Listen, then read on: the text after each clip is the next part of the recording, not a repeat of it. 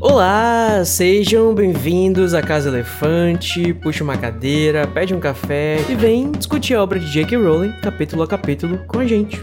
Hoje, o 18º capítulo de Harry Potter e o Cálice de Fogo, a pesagem das varinhas.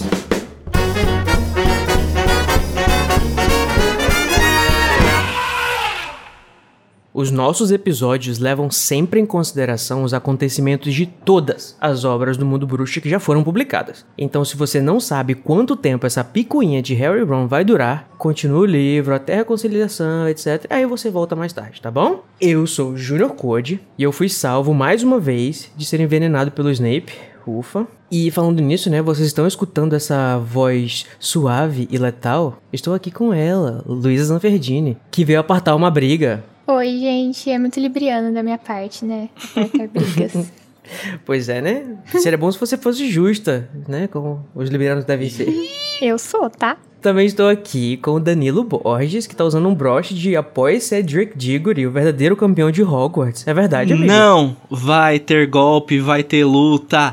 Harry Potter golpista, esse, esse, esse cargo, essa função de campeão é do Cedrico. Harry Potter Temer, eu não aceito.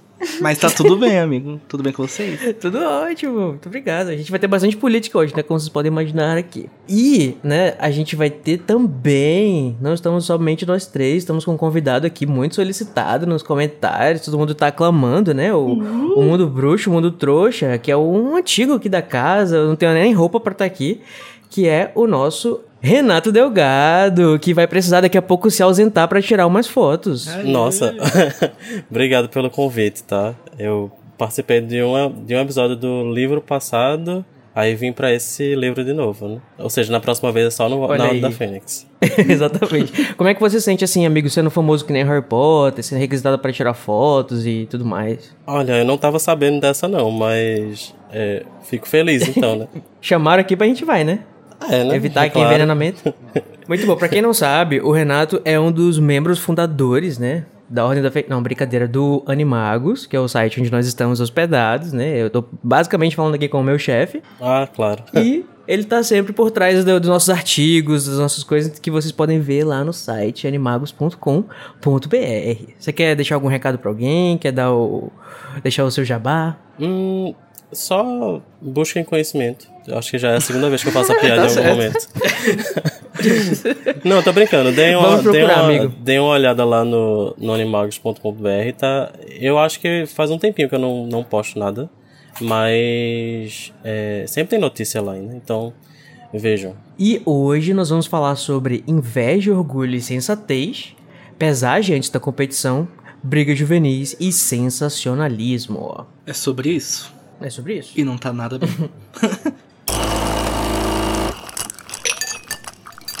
Ô Danilo, conta pra gente como é que faz para entrar em contato com a gente. Se você quiser participar da nossa discussão, quiser, né, você discorda da gente ou concorda e quer expressar a sua opinião, como é que você Manda alguma coisa pra gente. Então, se você não concorda com a gente, você vai pro inferno, mas se você concorda, é só você procurar a Casa Elefante no Twitter, Facebook, Instagram, ou você pode mandar um e-mail pra gente também no acasaelefante@animagos.com.br. E lembrando que mais do que as nossas redes sociais, nós também temos um grupo no Telegram, onde a gente conversa mais em tempo real e os feedbacks eles vão fluindo de acordo com a galera lendo episódio ou tendo alguma ideia. Então, para você entrar lá no Telegram, é só digitar lá no seu navegador t.me barra o Grupo Elefante. E além disso, nós temos o novíssimo servidor do Discord, que lá a gente discute fanfic, polêmica, joga RPG, a gente assiste vídeos juntos. Então, se você quiser, é só você entrar no link na descrição desse episódio que você consegue entrar lá no nosso servidor no Discord também. Vamos se conhecer, a gente passa o fim de semana juntinho. Vamos, vamos, vamos.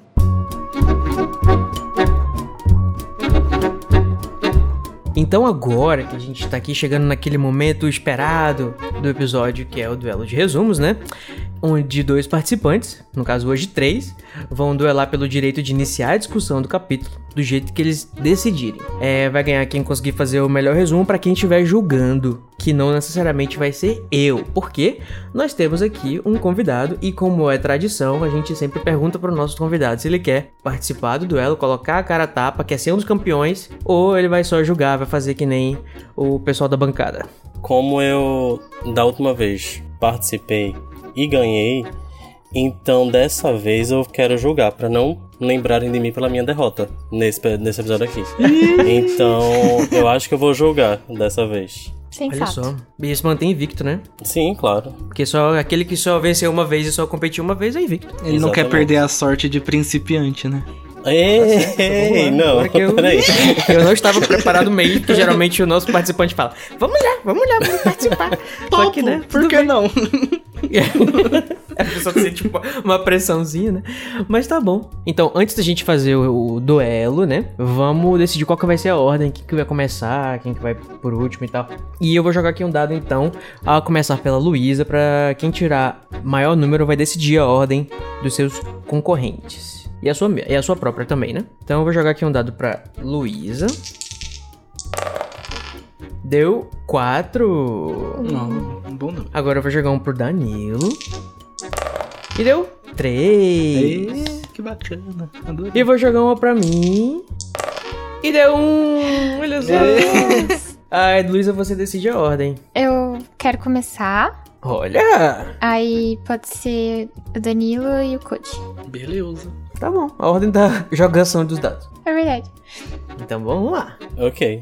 Hum. Então, Luísa, você vai tentar fazer um resumo de 30 segundos do capítulo A Pesagem das Varinhas em 3, 2, 1. O Harry tá triste porque ele brigou com o Rony. Aí ele acorda, a Hermione vai lá, acalenta ele. Acalenta não. Enfim. Aí eles vão pra aula do Snape. O Snape é um escroto com Hermione. Aí depois a aula é interrompida pelo Colin Creevy ou o Dennis, não lembro.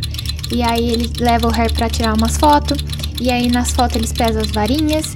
E a, a, a Rita Skeeter enfia o Harry no armário de vassoura pra entrevistar ele. Aí o Dumbledore tira ele de lá, salva o menino. E aí eu não lembro mais o que acontece, meu Deus do céu, espero Acabou. que já tenha acabado. Aí. Acabou. Olha Ah, mas foi legal, foi muito bom. Ai, obrigada. Agora é a vez do Danilo. Você vai tentar fazer um resumo de 30 segundos do 18º capítulo de Cálice de Fogo em 3, 2, 1. Harry acorda domingo, ele tá muito bravo com Rony. Hermione leva a torrada, ele se consola, eles saem, vão pra aula do Hagrid. Hagrid fala que confia nele, tem explosivinho na aula do Hagrid. Depois vão na aula do Snape. Chegando lá, Harry e Draco brigam, Hermione dente gigante, Snape escroto. Depois, Colin tira Harry pra tirar foto com a Rita, Rita entrevista ele, depois Dumbledore chega, salva o Harry tira a foto, tem a pesagem da varinha, colhe várias, fala de Gregor, Gregorovitch. E depois disso acaba. Acabou! Nossa, gente, é muita coisa nesse, nesse capítulo. Uhum. Pois é. Você já viu o tamanho da nossa pauta? Parece bem pouco, né? Parece. Então, para terminar, Junior Code, você vai tentar fazer um resumo de 30 segundos do capítulo A Pesagem das Varinhas em 3, 2, 1. Tá, o Harry acorda pensando que tudo vai ser uma grande merda, só que tem a fada sensata Hermione nunca errou, que ajuda ele a entender os sentimentos e os sentimentos do coleguinha dele. Aí eles vão pra aula de biologia, ninguém gosta do Harry, vão pra aula de trata de criaturas mágicas, ninguém gosta do Harry, vão pra aula de poções, aí ninguém gosta muito menos, tem barraco, o Harry duela com o Draco e o Snape é injusto pra variar, aí o Harry tem que fazer a pesagem das varinhas sem ter evitado por uma desgraçada sensacionalista, e aí ele recebe a resposta do Sirius e é isso. Lacro. Ainda tem um tempinho. Nossa, eu acho. Nossa, tá difícil, eu... porque eu acho que. Mas eu acho que. Acho que os três foram bem, muito bem. Mas acho que pela arrogância do Code de ter deixado o tempo sobrando, ele deve ser desclassificado. Eu, amigo, eu não sabia mais o que colocar. Não foi, não foi arrogância, foi imperícia é, assim. É, eu acho que o da Luísa teve mais detalhe. Sério? Eu achei. Mas te, eu, eu, teve um probleminha no da, da Luísa que trocou a ordem dos acontecimentos, ah, né? sempre. De, da pesagem das varinhas ter acontecido, na verdade, aconteceu depois, não foi? Foi, é, foi depois. Depois da aula, antes do... Da, da entrevista. Eu vou dar, então, a vitória para o Code, porque ele fez em menos tempo. Não, mas... Mas eu queria dizer que é, foi bem difícil, muito difícil mesmo. É, eu quero Parabéns. saudar aqui todos os meus, meus competidores, achei que vocês lacraram também. Parabéns a todos nós. Tal qual Cedrico Digori estão querendo tomar meu lugar. Não, mas assim, falando, falando sério, eu acho que os três foram muito bem mesmo. É, eu achei o, que o Danilo foi tão é, rápido quanto. É, não tão rápido quanto o Junior, Junior mas é, foi bem rápido também. É, e ele mencionou... Eu não sabia, eu, real. E ele mencionou Gregorovitch até. Um que não ganhasse seria ruim. Mas assim, tem um fator Nossa, é verdade, que o é. Code mencionou aula de herbologia também, né? Que eu tinha, a gente Herbologia, foi isso que ficou. É, é por isso que ficou na minha cabeça, que logo, foi logo no começo e passa meio desapercebido, né? Uhum. uhum. Então, uhum. eu acho que foi por isso que é, a vitória foi pro, pro Code. Porque é, é, logo que mostra como é que tá o clima na, na escola, né? Então, eu acho que é o Code mesmo, não tem uhum. jeito. Mal responsa. Se você curte o conteúdo do Animagos e quer nos ajudar a continuar produzindo, você pode nos apoiar através do PicPay. É só acessar picpay.me animagos e escolher o seu plano. Com a sua ajuda, a gente vai poder continuar produzindo conteúdo acessível e de qualidade para você. O endereço é picpay.me animagos. O Rony ainda tá chateado com Harry e vai tomar café da manhã sem ele. Ao sair do salão comunal, Harry encontra Hermione e os dois conversam sobre a picuinha. Ela o convence a revelar a Sirius sobre o torneio. O ano letivo segue em Hogwarts. Na aula de Hagrid, continuam cuidando dos explosivinhos. Na de Flitwick, seguem praticando Accio. Na de Trelawney, Harry recebe mais previsões de sua morte do que o de costume. E na de Snape, Harry e Draco finalmente colocam em prática o duelo que prometeram três anos atrás. A aula é interrompida por um compromisso do campeão do torneio Tribruxo. Pesar as varinhas e tirar fotos. Sirius responde, quer encontrar Harry pessoalmente no salão comunal da Grifinória. Então, Code, você venceu o duelo, então você tem o direito de escolher uma frase, um acontecimento para a gente começar a nossa discussão qual que é. Ai, tá bom. Tem tanta coisa interessante para falar nesse capítulo, mas como foi eu que fiz a pauta, eu vou querer começar do começo mesmo. Espertíssimo. Até porque o primeiro assunto é bem interessante, é que é a gente entrar na, na cabecinha juvenil, né, dos do nossos amados jovens, que eu, inclusive, dei um, um título aqui parecido com o Jane Austen, né, que é Ciúmes, Orgulho e Sensatez. Lacro. É, que assim, o Harry já acorda se preparando para os dias difíceis que aguardam ele, né? É, onde ele vai estar um pouco mais sozinho do que ele esperava, mas um pouco menos sozinho do que ele imaginava. Porque temos o quem? Hermione aí que resolveu agora achar a empatia e entender a mente das pessoas neste livro e não estou reclamando, estou achando maravilhoso. Parabéns, Hermione. Ah, essa parte. Ah, é eu, eu gostei demais dessa parte. Muito fofo. Porque eu acho muito legal a, a amizade dela, sabe? Dela com ele. É, é, massa, né? Quando você simplesmente sabe que o outro tá certo, sabe? Tipo, que não tá mentindo, que não tá. Uhum é, fazendo nada errado. Então, eu acho que dá um quentinho no coração, sabe? Quando a gente vê esse tipo de coisa acontecendo. E o que eu gosto dessa primeira parte, além é que o Harry já tá super preocupado que vai ter que tomar café, né? Que a gente já falou, a Hermione leva as torradinhas dele. E a Hermione, ela vai se portar não como uma amiga que, apesar dela saber e provavelmente ter um lado dela, ela é muito compreensiva tanto com o Harry quanto com o Rony. Então é bem provável que ela tenha falado alguma coisa com o Rony também. Porque uhum. ela é muito empática e a gente vai ver que ela realmente entende os ciúmes do Rony e tudo que acontece por trás desse estranhamento que eles estão tendo. Sim, e a Hermione até explica pro Harry que a parte do Rony, né? Tipo, falando que ele tá com ciúmes. E até meio que explicando pro leitor também. Eu acho que com certeza ela tentou conversar com o Rony antes, mas ele não deve ter dado muita atenção, assim. E é engraçado que aí, nessa hora, a, a situação inverte, né? Quem fica sendo mediadora é Hermione, porque no ano passado, quem foi mediador foi o Harry, porque o Rony e Hermione estavam brigadinhos causa do uhum. É, eu acho que legal que ela já entendeu, talvez, que a, a o, o, o, que o Ron tava sentindo em relação a, a achar que o Harry tinha de fato mentido para ele, né? Que era o motivo inicial, eu acho. Que o Harry acredita que o Ron tá puto com ele. Por isso que ele também tá puto com o Ron. Como assim você não acredita em mim, caralho? Em mim? E ela já entendeu que não é bem isso, né? É, é um pouco mais embaixo o negócio e eles não tá sabendo lidar realmente com esses sentimentos e tal. Eu acho interessante que a Hermione sempre é essa figura meio de da, da, da consciência, né? A pessoa que que, que, que trabalha mais racionalmente com o ideal, assim. Quase como se fosse uma figura do superego, assim, da psicologia. Provavelmente deve ser. Deve ter alguma coisa disso dela, do Rony ser o. Como que é? O id, o ego e o superego, é, né?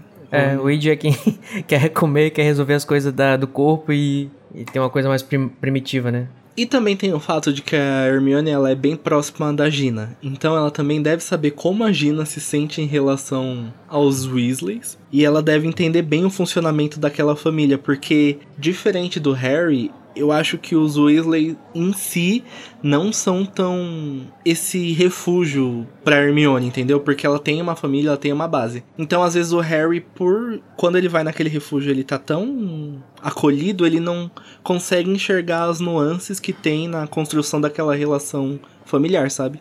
Que Nossa, a Hermione sim. às vezes consegue ver bem melhor. É, e eu acho que o Harry também tá, tá é, tipo assim, ele não tá dando essa chance pro Ron porque ele também não sabe qual é o sentimento, né? Realmente, ele acha que o Ron tá desconfiando dele. E é inadmissível para ele que o melhor amigo dele esteja desconfiando dele. Só que não é mais isso. O Ron não tá mais desconfiando do Harry.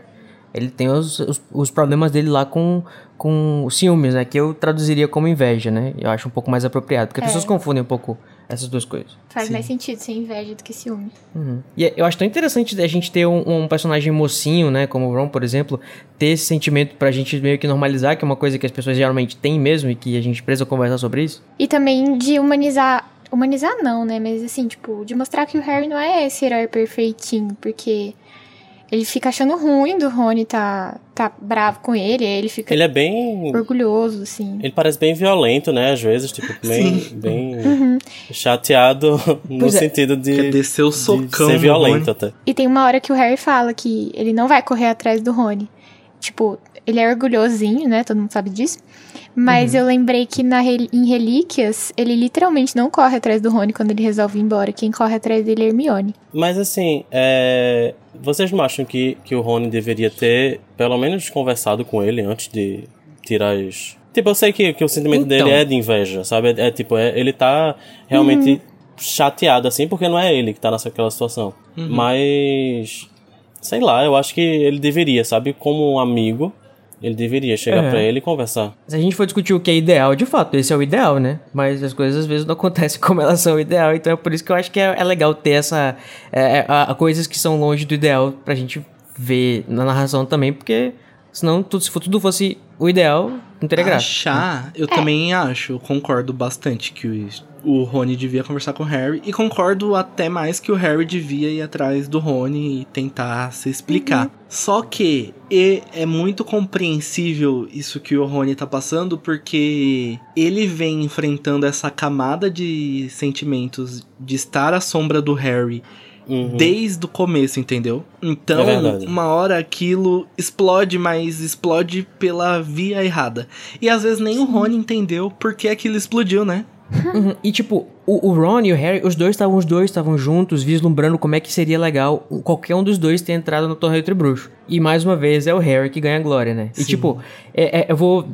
Ao mesmo tempo que eu vou problematizar um pouco aqui, eu quero passar um pano tanto pro Harry quanto pro Ron. Não sei se vocês vão. o que, que vocês vão achar depois do final da minha fala, mas é uma coisa mais ou menos assim, ó. Que desde o momento que o Harry descobriu que ele era um bruxo, é, toda a vida dele, a compreensão do mundo se transformaram, o Ron ele tem sido a constante dele, sabe? O amigo mais verdadeiro, o amigo que nunca vacilou na amizade. Então Sim. o Harry ele desenvolve essa essa não é uma dependência, mas uma segurança no Ron que tipo simplesmente se esvaiu assim nesse sentido. É, ele o, o Ron uhum. ele seguiu o Harry em todos os momentos, sabe? Na caçada lá contra a, a, atrás da pedra, entrou na Floresta Proibida enfrentando o maior medo dele.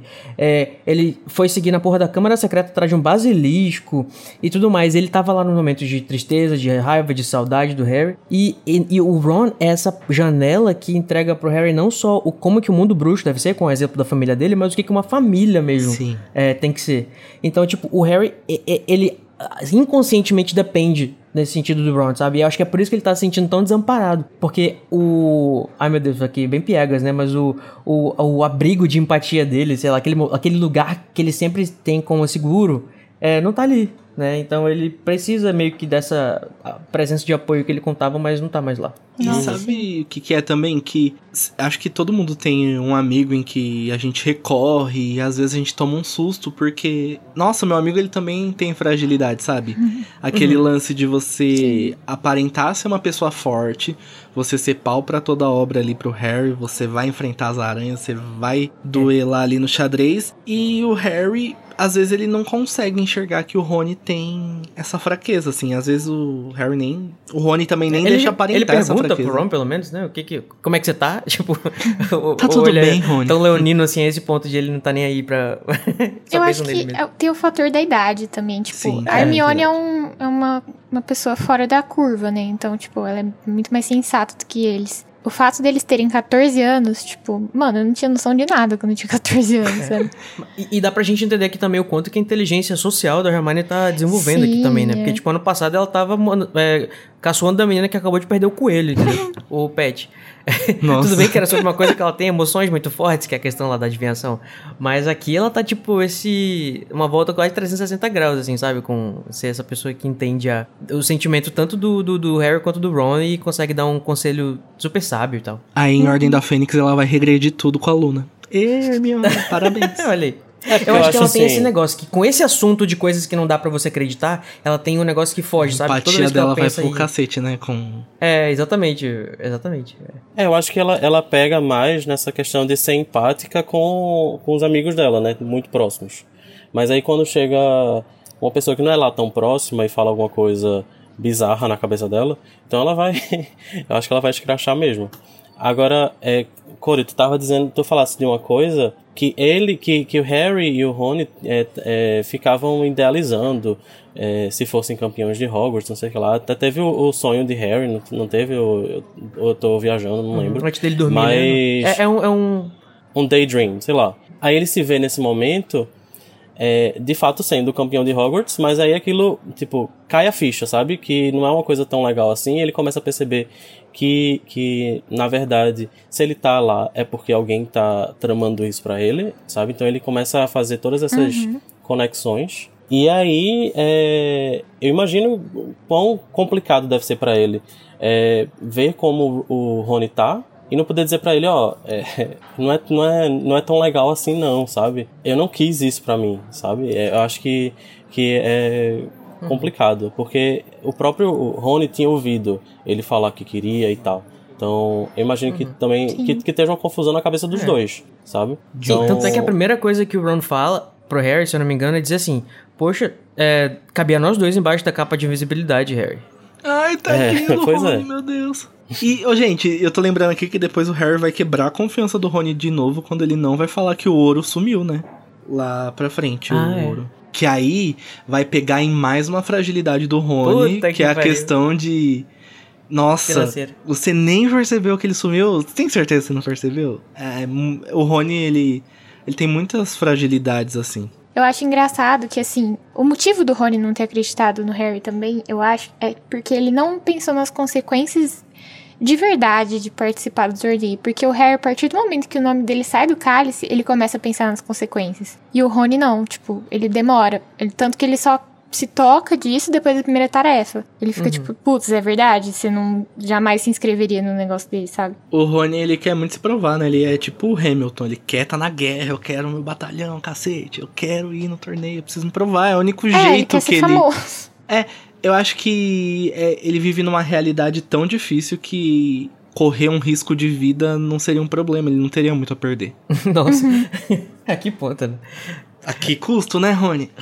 é, uma coisa que é, eu tava me perguntando no ler esse capítulo é o seguinte, né? Que o. A, aparentemente ninguém além da Hermione está se questionando é, sobre, tipo, como é que o Harry foi, tipo, tão é, é bom para ele conseguir enganar o, o, o, o Cálice não apenas pela, pela questão da idade, né? Porque o Ron, na sua, vamos dizer assim, em toda a sua inteligência, ele imagina que o Harry conseguiu simplesmente entrar. Ele, ele, ele tapeou a, a, a faixa etária. Faixa etária não, a roda etária. Não sei como é que ficou. A, a linha etária, linha etária do Dumbledore e, tipo, colocou o nome do lado. Só que, tipo, como é que tem dois campeões de Hogwarts, né? Alguém tem que pensar que era uma magia um pouquinho mais um pouquinho mais séria para conseguir fazer o, o, o, acontecer dois campeões. Sim. E a Hermione fala justamente, né? Eu acho que nenhum estudante teria sido capaz de fazer isso. Nunca teria sido capaz de enganar o Cálice de Fogo, nem de anular o feitiço de Dumbledore. E acho que essa constatação, depois que o. que, é, que ela tem, né? Praticamente instantaneamente, porque vai fazer ela ficar do lado do Harry e saber que ele não tá mentindo. Sim. E é interessante que eu, eu acho que realmente o conflito na cabeça do Harry, que eu acho que ele sempre imaginou que o, o, Ron sempre estaria mais do lado dele do que a Hermione, né? Só que acaba que é justamente o contrário. A Hermione que tá do lado dele, não o Ron.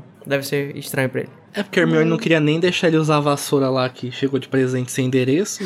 Agora ele deve estar pensando, vai deixar eu competir nisso daí? É, mas ela raciocinou, né? Mas o que eu acho estranho é que, tipo, ninguém da escola se deu um trabalho de explicar pro, pro resto dos alunos, tipo, tanto de Hogwarts quanto das outras escolas, o que aconteceu e como o Harry foi sorteado. Tipo, eu acho uhum. que eles deviam pelo menos dar alguma satisfação pros outros alunos, pois é, sabe? É, né? Mesmo que só alguns fossem acreditar, eles tinham que explicar, porque senão fica o que acontece o que aconteceu. Fica um monte de fofoca, o Harry fica mal falado. Uhum. Não, e é super. E tudo e é poderia super ter sido resolvido. Errado com, com os outros alunos, né, das outras escolas. Tipo.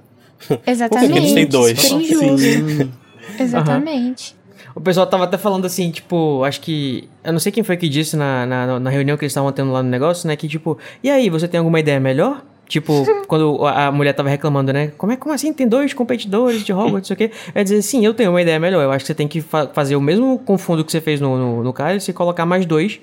É, e abrir para mais dois. Duas escolas, né? Só que você coloca o nome de alguém de Bubaton e alguém de Durmstrang. Só que eu não sei como é que funciona a magia do cálice pra... Hum. Talvez ele só faça o sorteio realmente no Halloween, né? Talvez tenha alguma coisa ligada aí com a questão da, da data. Mas eu acho que devia passar um memorando mesmo, pôr uma plaquinha, mandar o Filt pregar uma plaquinha, porque eles... Ó, o menino já tá com o emocional ferrado, porque vai quase passar por provas e fica Sim. todo mundo. Você sabe que já teve gente que morreu, você sabe que já teve gente que morreu. Uhum. Não, eu, eu amo que o, você, pra ir pra, pra Hogsmeade, você tem que pegar um, um formulário dos seus pais, né? Não sei o que e tal. Pra participar do Torneio entre Bruxos, foda-se, é o Cálice que, que escolhe os caralho. Mas provavelmente deve ter tido intervenção do Ludo pra... Ai não, deixa esse buzz aí mesmo, tá bom, porque o Ludo ele. Hum, vamos ganhar quer, fama né? pro campeonato em cima do, da cabeça dos é, nossos ele alunos. Só quer, ele só quer ganhar dinheiro mesmo. Eu, ou se fosse um aluno que tivesse pais, eles provavelmente não iam deixar ele participar, não. É, meu filho vai participar então, dessa tipo, porra. Eu acho que dependendo. Sei lá, se o Rony fosse sorteado, sabe? A senhora Weasley jamais deixaria ele participar. Mas você tem que entender, Molly, que é o cálice, entendeu? Cálice, é, Molly, cálice. Foda-se esse mas, cálice. Mas é como se fosse um uma magia, né? Tipo, se você não, não participar, você se lasca também, né? E não apenas os pais de um, de um aluno, no caso, mas eu, o que eu também me questiono é o fato de a gente não ter indícios, se eu tiver, me corrija, não tem problema, eu posso estar errado, de que o Dumbledore, tipo, depois que houve a questão da, do, do Crouch, né, o, que ninguém sabe ainda, mas é, ter feito isso com o Cálice, tipo, pro Dumbledore não importa mais, tipo, ninguém fica pesquisando, indo atrás, investigando para saber o que aconteceu, ou porque se alguém tá querendo matar o Harry, ou você acha que o Dumbledore está de fato nos backstages aí da vida tentando desvendar esse mistério? É que as coisas pro Dumbledore são assim, olhou o espelho de OG7, deu merda, quebra o espelho, pedra filosofal, quebra pedra filosofal, campeonato, acaba com o campeonato. Ele não quer se dar o trabalho de resolver, assim, achar uma alternativa, ele só acaba com as coisas. Uhum. Mata o Harry. É, ele quer fazer o Harry tá ali também. Tá, eu acho que ele quer meio que dar uma preparadinha no Harry, né? Tipo, ah, quer saber? Vamos ver, eu acho que vai ser legal, hein? O Harry dar essa participada. Eu acho que ele vai criar umas habilidades bacanas para ele eh, ter mais chance aí contra o Senhor das Trevas. Eu acho que eles subestimaram todo esse rolê. Tipo assim, eles estavam assim, ah, esse ano a gente tomou várias precauções, vai dar tudo certo, o que pode dar errado, sabe? Eles já, jamais imaginaram que o, o fucking Voldemort poderia aparecer, sabe? O início de um sonho, né? Então, e foi nesse que, momento é, que, quando os diretores fizeram uma chamada lá de vídeo no Zoom, quando o Dumbledore falou o que, que pode dar errado que surgiu a lâmpada na cabeça do Voldemort. E se a gente invadir o campeonato entre bruxos, o torneio entre bruxos? Ai, que ótimo. Não, uhum. mas eu acho que é por isso que, que eles quiseram deixar o Harry participar. Tipo, ah, já que tá aí, né? Vamos ver o que acontece. De curioso mesmo. É, ele já, já derrotou o Voldemort duas vezes, entendeu? O que, que pode dar errado com esse menino? Mas assim, é que tecnicamente eles não sabem que o Voldemort voltou ainda. Então eu acho que se fosse é. depois de Ordem da Fênix, eles não permitiriam, dariam um jeito. E também a gente tem que levar em consideração que a gente não pode medir o um mundo bruxo pela nossa lógica trouxa, né? Porque. uma sociedade que o esporte mágico mais famoso pode durar mais de dois dias, pode morrer gente, o torneio é fichinha, assim, é tá uma preparaçãozinha só. E não vamos esquecer também de mencionar que neste, neste momento, né, enquanto Harry e Hermione estão conversando, né, sobre, as suas, sobre os seus sentimentos, né, a gente tem uma menção, né, a Lula gigante. Lula livre. Exatamente, uma das torradas que a Hermione leva pro Harry, né, ele tá muito puto numa hora com o Ron, ele joga no lago e você eu vê um tentáculo assim, ó, pegando. tô indignado. tô indignado. É isso aí, Lula Gigante vive. Ai, gente, eu queria um Funko da Lula gigante. Nossa, Mas assim, podia ser o lago, só um tentáculo pra fora, porque a gente nunca viu ela toda, né? Podia só é. uma coisinha. Será que ela é vegetariana? Ela gosta, ou ela não come carne, ou gosta de, gosta de pão, gosta de... Ela devolveu o Low menino, né? carb né? a gente sabe que ela não é, né? Porque comeu o pão do... Bom, depois da Ed Virgis comendo bacon, eu espero qualquer coisa dos bichos em Harry Potter. ai, ai. Mas então, gente, o Harry está muito puto e, e de certa forma com é, razão, né? Porque o menino Harry não aguenta mais, né? Todos contra ele. Ele compara o que ele tá vivendo com o segundo ano, gente. Aquele momento tenebroso que todo mundo achava que ele era o herdeiro de Slytherin. Ou seja, Tadinho. pra vocês verem, né? A, a, a comparação na cabeça do menino. E conforme a, a obra vai andando, a gente vai começando a ver características das casas. Então, a Lufa-Lufa, que sempre foi muito amistosa ali, começa a estranhar o Harry, até a professora Sprout, que a gente pensava que era a pessoa mais fofa do mundo. Olha feio é um pro pouco Harry. hostil com ele. Eu... É, é, o esporte, amigo. O que o esporte faz com as pessoas? O que o esporte não faz. Olha, eu não, é verdade, eu não sou do tipo que, que defende a Lufa-Lufa, mas eu preciso dizer que eles estão numa situação que é praticamente inédita para eles, né? E, é, de fato, Eu, eu, não sei, tipo, eu, ach, eu achava que eu tava defendendo, mas talvez eu não esteja mais. É. é um então... básico, né? Eles não estão acostumados com, com a evidência. É, eles estão apenas acostumados eles... com a irrelevância. mas eles estão vendo é, o Harry, tipo, roubar a atenção, porque, tipo, ninguém tá se... Muita gente não tá se importando que o Cedric, que o Cedrico não foi, tipo, foi, foi escolhido, sabe? Tipo, tá todo mundo pensando, ah, uhum. foi o Harry, o Harry também foi escolhido, tá? Eu, eu, tipo, a atenção acabou sendo roubada pro, pro Harry. Aí, tipo, uhum. faz super sentido eles estarem um pouco uhum. é, fora do controle. Sim, Faz imagina. Sentido, é. o, o, o. Porra, o, menino já. Todo ano ele dá, a, quer aparecer. Assim, pensando no o, o aluno qualquer de Hogwarts, né? Um, uma mente de alguém que não está acompanhando a história do Harry. Tipo, todo ano. Já, ele já é a porra de um famoso. Quem já chega na escola famoso. Aí no primeiro ano faz o que ele faz. No segundo, de novo, é o fodão que não sei o quê. Aí no terceiro, entendeu? É tipo. Sim, esse menino precisa de. que mais? Pra, pra ver agora, agora ele resolveu ser um quarto nome no torneio Tri Bruxo. ele nem né? precisava, né? ele tá indo lá pra. Se pensar assim, faz muito sentido a Lufa Lufa tá puta, porque, tipo, é literalmente a primeira vez que a J.K. deu atenção para essa casa em toda uhum. a série. Demora quatro livros pra ela fazer a Lufa Lufa fazer alguma coisa. E aí, quando faz, é apagada pelo Harry. Mas pensando então... por esse ponto de vista, ter estudado na mesma época que Harry Potter deve ter sido um inferno para você que é um simples funcionário do Ministério da Magia. Porque você estudou com Harry Potter, o cara que salvou o mundo bruxo, duas vezes. E você só tá fazendo um aviãozinho de memorando. A pressão deve ser enorme. Aqui, nós né, iríamos falar sobre inveja nesse episódio, não tinha como. Mas assim, agora a reação da Corvinal é porque essa casa, e eu tenho papel de fala, não tem ninguém que presta. Porque o que você pode esperar de pessoas que ficam competindo para entrar na casa, respondendo perguntinha para ver quem é mais inteligente? Eles deviam estar felizes que agora Hogwarts tem mais uma chance de ganhar, mas não, eles ficam. Eu tô pessoalmente putaços. ofendida. Não, ele também tá Corvinal, aparentemente. É, eu também né? Acho que ele não gosta da Luna, que ele falou que ninguém presta na casa. Não, só não. a Luna presta na Corvinal. A Luna presta, tá? Eu, eu, eu vi o, o episódio. O episódio em que o, Harry, em, que, em que o Igor falou mal da Luna, eu fiquei me matando por dentro, por isso.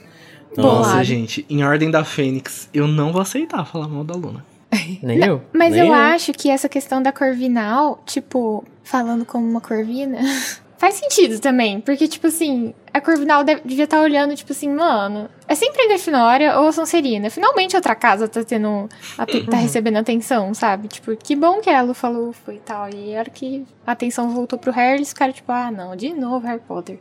Mas você acha mesmo que a Corvinal gosta do Cedrico? Deve odiar não, os lufanos também. Deve tá cagando pro Cedrico. E eu acho, eu acho interessante que a, a JK tenha colocado alguém da Lufa-Lufa, justamente, e não alguém da Sonserina, por exemplo, para rivalizar bastante com o Harry mesmo, né? Porque, tipo, dá a ideia de que, tipo, é a chance realmente de uma outra casa entrar e, tipo, o Harry vem lá e, e rouba o trovão, né? Existe essa expressão em português. É. vai lá e pega, de, tipo, é, era finalmente realmente o momento do spotlight de alguma outra casa e tal. E, é, e tanto é que eu pergunto para vocês: vocês acham que se vocês estivessem em Hogwarts, na casa que vocês são, né, de coração, que é Corvinal, os três, eu acho, né? Uhum. Vocês seriam Team Harry ou Team Cedric?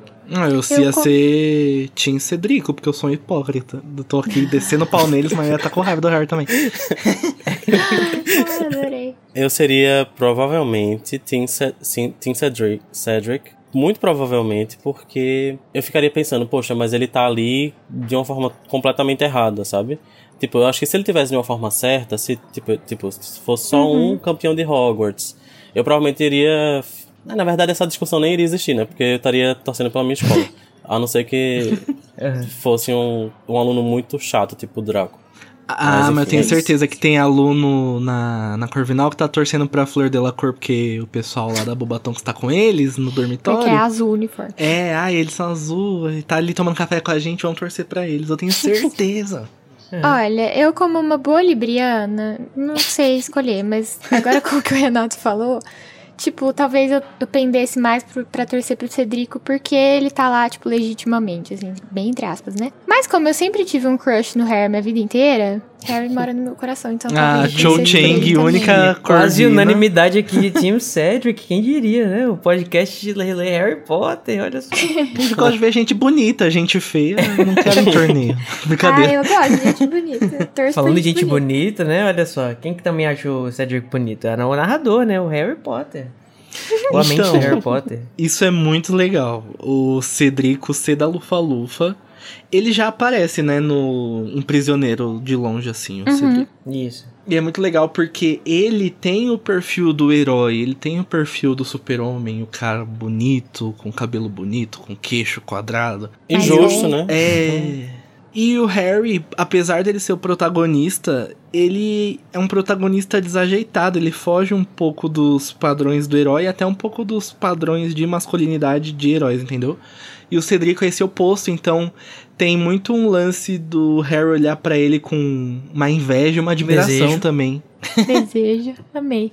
Rapaz, o jeito que ele fala, o jeito que ele fala do Harry na, na o jeito que o Harry pensa sobre ele, né? Ele é alto, ele tem os olhos não sei o que, ele tem um, um porte não sei o que lá, fica assim. Hum. Quero fanfic. É, então, os lufanos não gostam do Harry, os corvinais, ou os corvinalenses, ou os corvineiros, não Corvinos. sei qual é o adjetivo. Eu falo corvinos. Corvinos? Tá, os corvinos. Eu falo corvinos também. É, go, é, não gosto dele. Os Sonserino muito menos, né? Mas pelo menos tem alguém que a gente não sabe qual é a casa definitivamente, que acredita nele, que é o Hagrid. Não, a gente sabe sim que é Grifinória, né? o Hagrid. É determinado isso? É, é, é canon? É, gente. Sério? É. E até um tempo desse a gente discutia o Hagrid foi o único. Ah, gente, é só porque ele fez um cachecol amarelo no primeiro livro, vocês ficam com isso. Mas não, é Grifinória. Não, nem por isso. Tinha gente até falando que ele era é, Sonserino, porque era amigo do Tom. Sonserino, é. Então, Sonserina faria mais sentido ele ser do que Lufa-Lufa. É, ele gosta dos bichos. Você tá, você tá dizendo que é, que é aquele, não, não vou ser que nem o Ron. Se você está dizendo, eu confio em você. Isso, gente, confia em mim, não vai pesquisar, uhum. não confia. Então, o Hagrid, diferente de todos, contra tudo e contra todos, ele acredita no Harry. O Hagrid, ele sempre tem uma boa vontade com o Harry, mas ao mesmo tempo ele tem um instinto meio paternal de querer proteger o Harry do perigo. Então, era o esperado, até pelo Harry, eu acredito ali uhum. que o Hagrid ficasse meio assim com ele, mas o Hagrid vai lá e não, eu entendo, uhum. você nem ia ser maluco, né, Harry, de pôr seu nome lá. Uhum. Proteger o Harry do perigo, né, mas os outros alunos, que é bom. E nessa hora falam que o Hagrid tá vendo eles se divertindo e ninguém sabe se ele tá se referindo aos alunos ou aos explosivinhos. Uhum. o que é eu engraçado. Com certeza ele tá falando dos explosivinhos, gente. Ele tá se, pouco se fudendo pros alunos. Os alunos estão caindo de cara no chão, do, do, acontece explosão, eles são arremessados no ar. E o Hagrid fala, olha que bonitinho, os jovens, os jovens, né? Os jovens criaturas se divertindo. Meus meninos. Eu amo que ele vai levar também os explosivos pra passear, né? A gente vai ter que eles são muito, eles estão muito, muita energia e tal. O melhor é que alguém vira e fala, onde põe a coleira? tipo, Acho que é uma foi, né? Não tem cabeça. É. Ah, falar nele. É, a gente já falou que os explosivinhos não aparecem no filme, mas está na montanha russa do Hagrid. Olha, não sabia. Sim, tipo, os explosivinhos, apesar deles não aparecerem no filme, ele está na montanha russa nova do Hagrid que lançou esses dias, que eu não vou lembrar o nome, que é um nome muito grande, mas se vocês procurarem em vídeos, vai estar tá lá. Eu sempre confundo eles com os cavacharcos do jogo do 4. Ah, sim. Enfim, mas falando no Malfoy, ele uhum. aparece com o botãozinho do Potterfed. Uhum. E é óbvio que ele não perdeu a chance de ser um desnecessário. Jamais. Aí ele começa a falar: Ah, olha aqui o meu bottom. Eu tenho, você não tem. Aí todo mundo fica tipo: Nossa, que grande bosta, né? Aí ele vira pra Hermione e fala: Quer um? Eu tenho um monte, mas não rela na minha mão agora, porque eu acabei de lavar e eu não quero que, que uma sangue ruim a suje. Gente, isso é muito horrível. É. Racista, né? Nossa, Chama- demais. Eu achei muito horrível ele ter falado isso. Inclusive, é o que o Harry estava precisando para explodir, né? Toda essa. Esse angst adolescente que ele está sentindo essa semana toda. E então, finalmente, a gente vai ter duelos, né? Esperados de Choque de Malfoy e monstro. Harry. Sim. Né? Vai ser explosão. Olha a explosão. Infelizmente, deu errado. Infelizmente, deu tudo errado. Mas antes da gente falar do duelo deles, eu queria falar um pouco sobre o Potterfed e sobre o outro lá, o Cedrico não vai ter golpe, ele é o verdadeiro campeão. Porque eu acho muito interessante como os alunos de Hogwarts amam um slogan, um bottom, uma coisinha. Tanto que Weasley é vai ter nosso o. Weasley é o nosso rei, né? É. É verdade. Precursores das hashtags. Não, eu acho que. Eu, eu amo que o Malfoy deve estar muito orgulhoso, né? Do, do- da ideia dele, que eu imagino que seja. Não sei se foi ele que enfeitiçou, mas da ideia dele de um bottom que, tipo, você aperta e ele muda as frases. Tipo, olha que top. Ai, gente, eu confesso que é um negócio legal, assim, que você É se ter. Se você não é o Harry, deve ser muito divertido você ter um bottom. É tipo você andar com o bottom um Bolsonaro Fed, entendeu? Que você aperta e. Só que. Ai, vamos fazer isso, por favor. Por favor. Aí, mas eu acho que é muito. É tipo assim. Fede, entendeu? E, Tipo, é, tipo, Stinks é uma coisa assim tão criança. Parece realmente que é uma coisa de jardim da infância que tá fazendo. Por isso que tanto é que a Hermione fica ah, ah, muito engraçada. tipo, nossa, que, que witty, né? Que coisa mais inteligente que vocês fizeram. Se fosse uma frase, pelo menos, de efeito. Quanto a outra, eu acho que a outra é um pouco mais interessante, né? O verdadeiro presidente do Brasil. Apoie fulano. O verdadeiro presidente do Brasil. Virando aí uma frase melhorzinha do que fede. Bom, eu sou fã da palavra feder e todas as suas conjugações. Eu acho uma palavra muito engraçada, então eu gosto. Então, eu que acho. Ficou boa. Eu acho legal porque pega esse Potterfed. É legal de falar, é divertido. Sabe o que eu pensei agora? Às vezes também tem alguma coisa a ver com, com tipo assim, o fato dele ter se inscrito no torneio, dele ter sido sorteado no torneio Fed. Tipo assim, tem coisa aí, sabe? Hum. Oh. Pode ter alguma relação, não sei. Eu acho É, que não. não, não- eu não sei se em português é, faz muito sentido, mas eu acho que o Stinks É, é, né, mais não. comum, né? No inglês. Quando eu, quando eu li pela primeira vez, foi em português, eu fiquei tipo, Fed? Como assim? Como assim, Fed? Ele É. Não, fez não tem cocô, uma transculturalidade sabe? Tipo, muito grande, né? É. Eu acho que eu fiquei meio. Eu achei meio estranho, assim. Pra mim é tipo, assim, se eu fosse traduzir é, literalmente, claro que eu não colocaria isso no livro, eu pensaria numa coisa melhor, mas seria tipo, Harry Potter é um bobão. Uhum. Sim. Eu acho que seria mais. Tipo, faria mais sentido pra gente, sabe? Pra nossa cultura, pra, pra como a gente viveu nossa infância. Eu acho que estaria, ter, tipo, faria mais sentido do que Fed. Eu acho que a gente Sim. nunca fala, não fala Fed, simplesmente, sabe? Uma tal pessoa É, Fed. Você Fed. Não, não, não fala mesmo. Agora falamos, né? Sim, é verdade. e eu acho interessante que o Malfoy, ele tá lá naquele momento, eles já estão, tipo, a caminho pra, da, da- das aulas de poções, né? E, tipo, e o Malfoy fala assim, é... Ah, e agora, Harry? Não vai ter ninguém pra te proteger, olha, ou melhor, o Moody não vai estar aqui pra te proteger, né? Sendo que ele tá falando isso porque ele sabe que ele tá na área do Snape e o Snape vai proteger ele. Sim. Então, né? Enfim, hipocrisia. O Malfoy, ele é covarde até quando ele não é covarde. Uhum. E tipo, ah, se começa der ruim aqui, ele sabe que ele vai conseguir fazer o Snape virar pro lado dele, como ele sempre faz. E é isso que acontece também, né? Mas uma coisa não podemos negar é que o Malfoy é ruim de feitiço, né? Ele sempre tá com um feitiço prontíssimo ali na manga pra disparar. Ah, E eu acho interessante que. o- o- Eu acho legal essa ideia do- dos bruxos, que eles se atacam com essas azarações que fazem coisas, sabe? Não é tipo um raio que arremessa a pessoa pra trás. Os feitiços que eles trocam, né? Justamente que são o, o Fornúnculos e o Densógio, são coisas que deixam a pessoa meio deformada e tal. E eu acho que isso é bem legal, assim. Eu acho que no imaginário do bruxo pra mim. Ah, isso Sim. me lembra um pouco o duelo que eles têm lá em Cursed Child, o Harry e o Malfoy, depois de velho, dando um girinho pelo ar. É, tanto é que o primeiro duelo deles, né, que a gente tem lá em Câmara Secreta também são coisas assim. O Harry joga uma azaração que faz, faria o Malfoy rir, e o Malfoy joga uma nele que faria ele dançar. O que eu acho meio estranho dessas azarações que de vez em quando aparecem nos livros é tipo, em que momento eles. Tipo, não quero. Não tô achando que tem que ter no livro to- toda vez que eles aprendem um feitiço. Mas, tipo, eu, eu acho que não, não parece, pela, pelas aulas que a gente vê, tipo, as aulas de feitiço me parecem muito mais feitiços úteis, assim, práticos, sabe? Pra, pra coisas práticas. E defesa contra as astras trevas, eu acho que, pelo menos até, até o segundo livro, assim, é, eu não acho que eles aprenderiam esse tipo de coisa. Talvez no terceiro, mas. É que é, eu acho, eu acho que eles aprendiam uns com os outros. Eu acho que realmente é... não tá em aula. É, talvez o Felipe deve ensinar, sei lá, pra zoar, sei lá, não sei. Sim. Ou então. Ou, ou, porque assim, isso são artes das trevas, né? Em, em dose muito pequena. Uhum. Mas são as arações. As arações é a menor forma de arte das trevas. Ah, é? Então, talvez eles aprendam a se defender dessas coisas em defesa. Aí, olha só que feitiço legal que o professor usou. Aí eu, eu vou aprender a fazer ele também. Eu já acho que isso é, é meio que uma cultura de rua, sabe? Quando foi que você aprendeu a falar cala a boca já morreu, quem manda na minha boca sou eu? Você não ah, lembra, mas você aprendeu foi minha professora em algum de língua momento, portuguesa, entendeu? Danilo.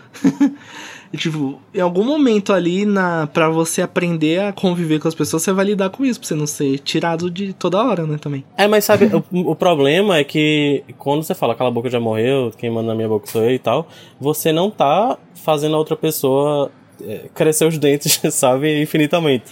Não, sabe? É, sim. É um negócio muito mais pesado, eu acho, sabe, as, as orações em relação ao que a gente É que eu acho que é... Mas acho que é coisa de... É muito coisa de adolescente isso existem. É lógico que quando você troca um xingamento, você não, não vai machucar a pessoa, mas o que mais tem é adolescente saindo no soco também, sabe? Eu acho que seria ah, equivalente é verdade, a isso.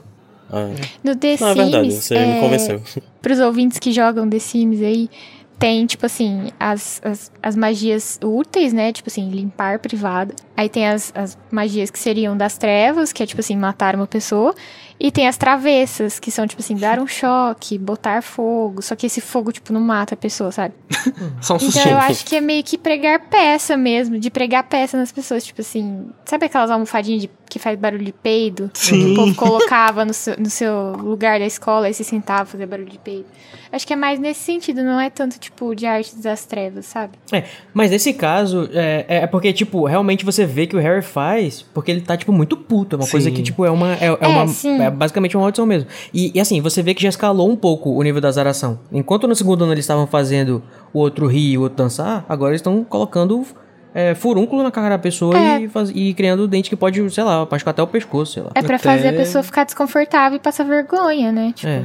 Até chegar no sexto ano você causar uma hemorragia a pele da pessoa, como secto sempre. Um Tudo depende do contexto em que você usa a azaração. Ou é pra ser engraçado, ou é pra você ofender alguém, tipo. Não, o que eu acho engraçado também é que tem uma cena no, no Enigma do Príncipe, quando o, o tio do, do, do Voldemort, o Morf Morphin, né?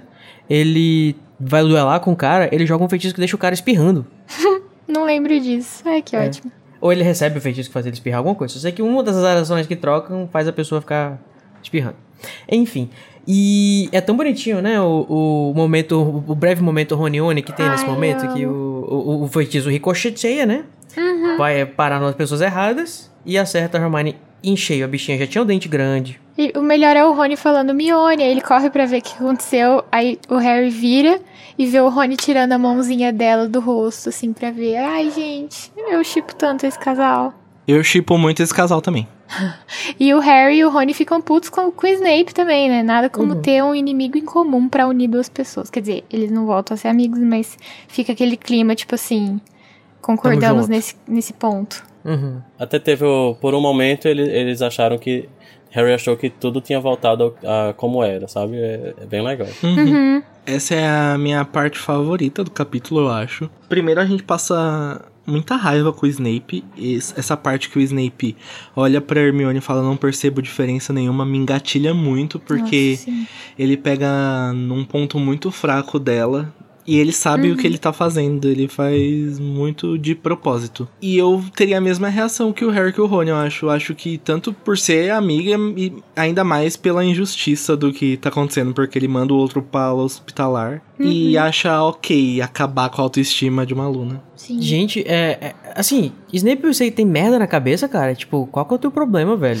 Na moral, vamos, vamos duelar então, filha da puta. Tipo. Larissa, corre aqui. não, velho, mano, que, que merda, não, velho. É, isso não, mas, isso foi não faz tipo, ela, precisa, ela, ela naturalmente precisa de, de atendimento médico também, pô. Vai fazer ela ter aula desse jeito? eu queria entender, assim, a raiva que o Snape tem do Harry, eu não acho, eu não acho compreensível nenhuma das, das Na verdade, compreensível, eu compreendo de onde vem. Mas eu não, como a gente diria, não passo não pano para nenhuma. Isso, não acho justificável nenhuma das atitudes do Snape. Mas eu consigo ver de onde vem no Harry, consigo ver um pouquinho, consigo ver um pouquinho de onde vem no Neville, mas na Hermione eu simplesmente eu não consigo. Porque Ele queria Hermione... ofender o Harry. Nossa. Nossa, cara, mas que escroto aí, é mais escroto ainda, porque é... tá tentando atacar uma pessoa pra atingir outra. Assim, o que que a Hermione faz que engatilha tanto ele? Ou será que é o fato de ela ser nascida trouxa, ele quer fazer média com os Sonserinos? Ou será que ele lembra da Lilian quando vê uma trouxa sabe Eu tudo? Eu também pensei nisso, cara. Será que tem alguma coisa a ver? Mas aí ele não seria escroto, né? Ai, não sei. Eu acho que ele só queria ofender o Harry mesmo. E aquele foi o jeito mais rápido, assim, que ele uhum. encontrou. E, tipo, ele geralmente é envezado com o trio, né? Tipo, ele vendo. Sabe que esses três geralmente são, significam confusão. então ele já olha os três e fala assim: estão errado. E a Sonserina tá certa, porque eu tenho que fazer média pra Sonserina. Ou porque realmente eu acho que, que o Draco tá certo. Vocês acham que é, também tem um pouco disso ou não? Eu acho que ele não quer nem saber o que, que aconteceu. Ele só fala, tipo, ah, não, Sonserina tá, tá certa mesmo. É isso aí. Mas você acha que ele acha isso? Eu, eu, eu falei, tipo, eu acho que ele nem quer saber o que aconteceu, sabe? Não, tipo, eu acho não que. se importa. Eu acho que, que ele tá certo meio que, que, que mantém o, o personagem dele, sabe? Não sei, mas às vezes eu acho que, que tem. que ele pesa um pouco na mão. Um pouco? Às vezes só. É, porque a gente já sabe que os Snapers vão usar isso como, como, como dizer, não, na realidade ele não está fazendo isso de verdade, ele está se doendo por dentro quando ele ofende o Hermione assim, ele está fazendo, ele está chorando, tem uma lágrima interna. Nossa, não, gente. É apenas o papel dele. Eu acho que não tem uma lágrima interna, não. Acho que ele gosta, ele sente prazer em fazer isso. É, tipo, ele só tá querendo poder usar o poder que ele tem. Uma coisa que ele nunca teve quando ele era criança e quando ele tava na escola. Então, tipo, agora que ele tem esse poder, ele quer usar e foda-se. É, e... Gente, vocês estão escutando isso? A, a, tem uma entidade querendo é, é, aparecer aqui, é Larissa Andrioli? Que foi banida desse episódio. porque nós não vamos aceitar hoje, especificamente hoje, o cheiro de veja nessa sala. Nos outros capítulos, tudo bem. A gente vai testar antídotos. Mas assim, eu gosto desses sentimentos que o Snape desperta na gente.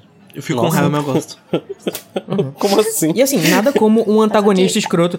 Nada como um antagonista escroto pra juntar, né? Dois, duas pessoas Sim. juntos, né? Sim. Igual Essa frase Luísa... toda errada que eu falei, mas vocês entenderam. Igual foi o Nirvana. é igual a Luísa falou, que nada como um inimigo em comum. Uhum. Mas eu acho que os nossos ouvintes podem contar pra gente de onde que eles acham que vem essa raiva, se eles concordam com a Luísa que foi só pra ofender o Harry, uhum. ou se tem alguma coisa a mais por trás de tudo isso. E o Harry, nesse momento de fúria dele do Rony, que eles xingam o Snape e o Snape nem consegue ouvir do que, mas eles. Ele entende ali o sentido, deve ter rolado um é ranhoso ali no meio. Pontos, né? Ele tira os pontos dele e o Harry ele consegue se imaginar acabando com o Snape, tipo, ferrando com ele pedacinho todo, por pedacinho. Fazendo um pedacinho do Snape. E aí a gente pode trazer uma discussão das maldições imperdoáveis como Crucio. Porque assim, você precisa querer Harry, lembra quando a Bellatrix fala aquilo pra ele? E se uhum. ele seria capaz de fazer um Crucio ali, se ali começa... Porque existe uma discussão no fandom, tem muita gente que não gosta quando o Harry faz a, o Crucio lá no Relíquias. Acho que ele faz o Crucio em quem? É no... Amicus. É isso. Amicus. E tem muita gente que não concorda, mas eu acho que o Harry, por ser esse protagonista que não é perfeito, ele tem esse potencial de dar uma entre aspas, uhum. deslizada ali pro outro lado. E eu acho que aqui a gente vê um exemplo disso, de um sentimento ruim que aflora, que aflora dentro uhum. dele e que ele não consegue se controlar, sabe? Sim. Eu Sim. acho total que o Harry conseguiria fazer um curso aí de boa. Eu conseguiria fazer um curso aí de boa. Não, nesse momento eu acho que não. Mas. É, o quê? Conforme, nesse momento eu acho que não. Mas, tipo assim, eu conforme as coisas vão acontecendo na vida dele.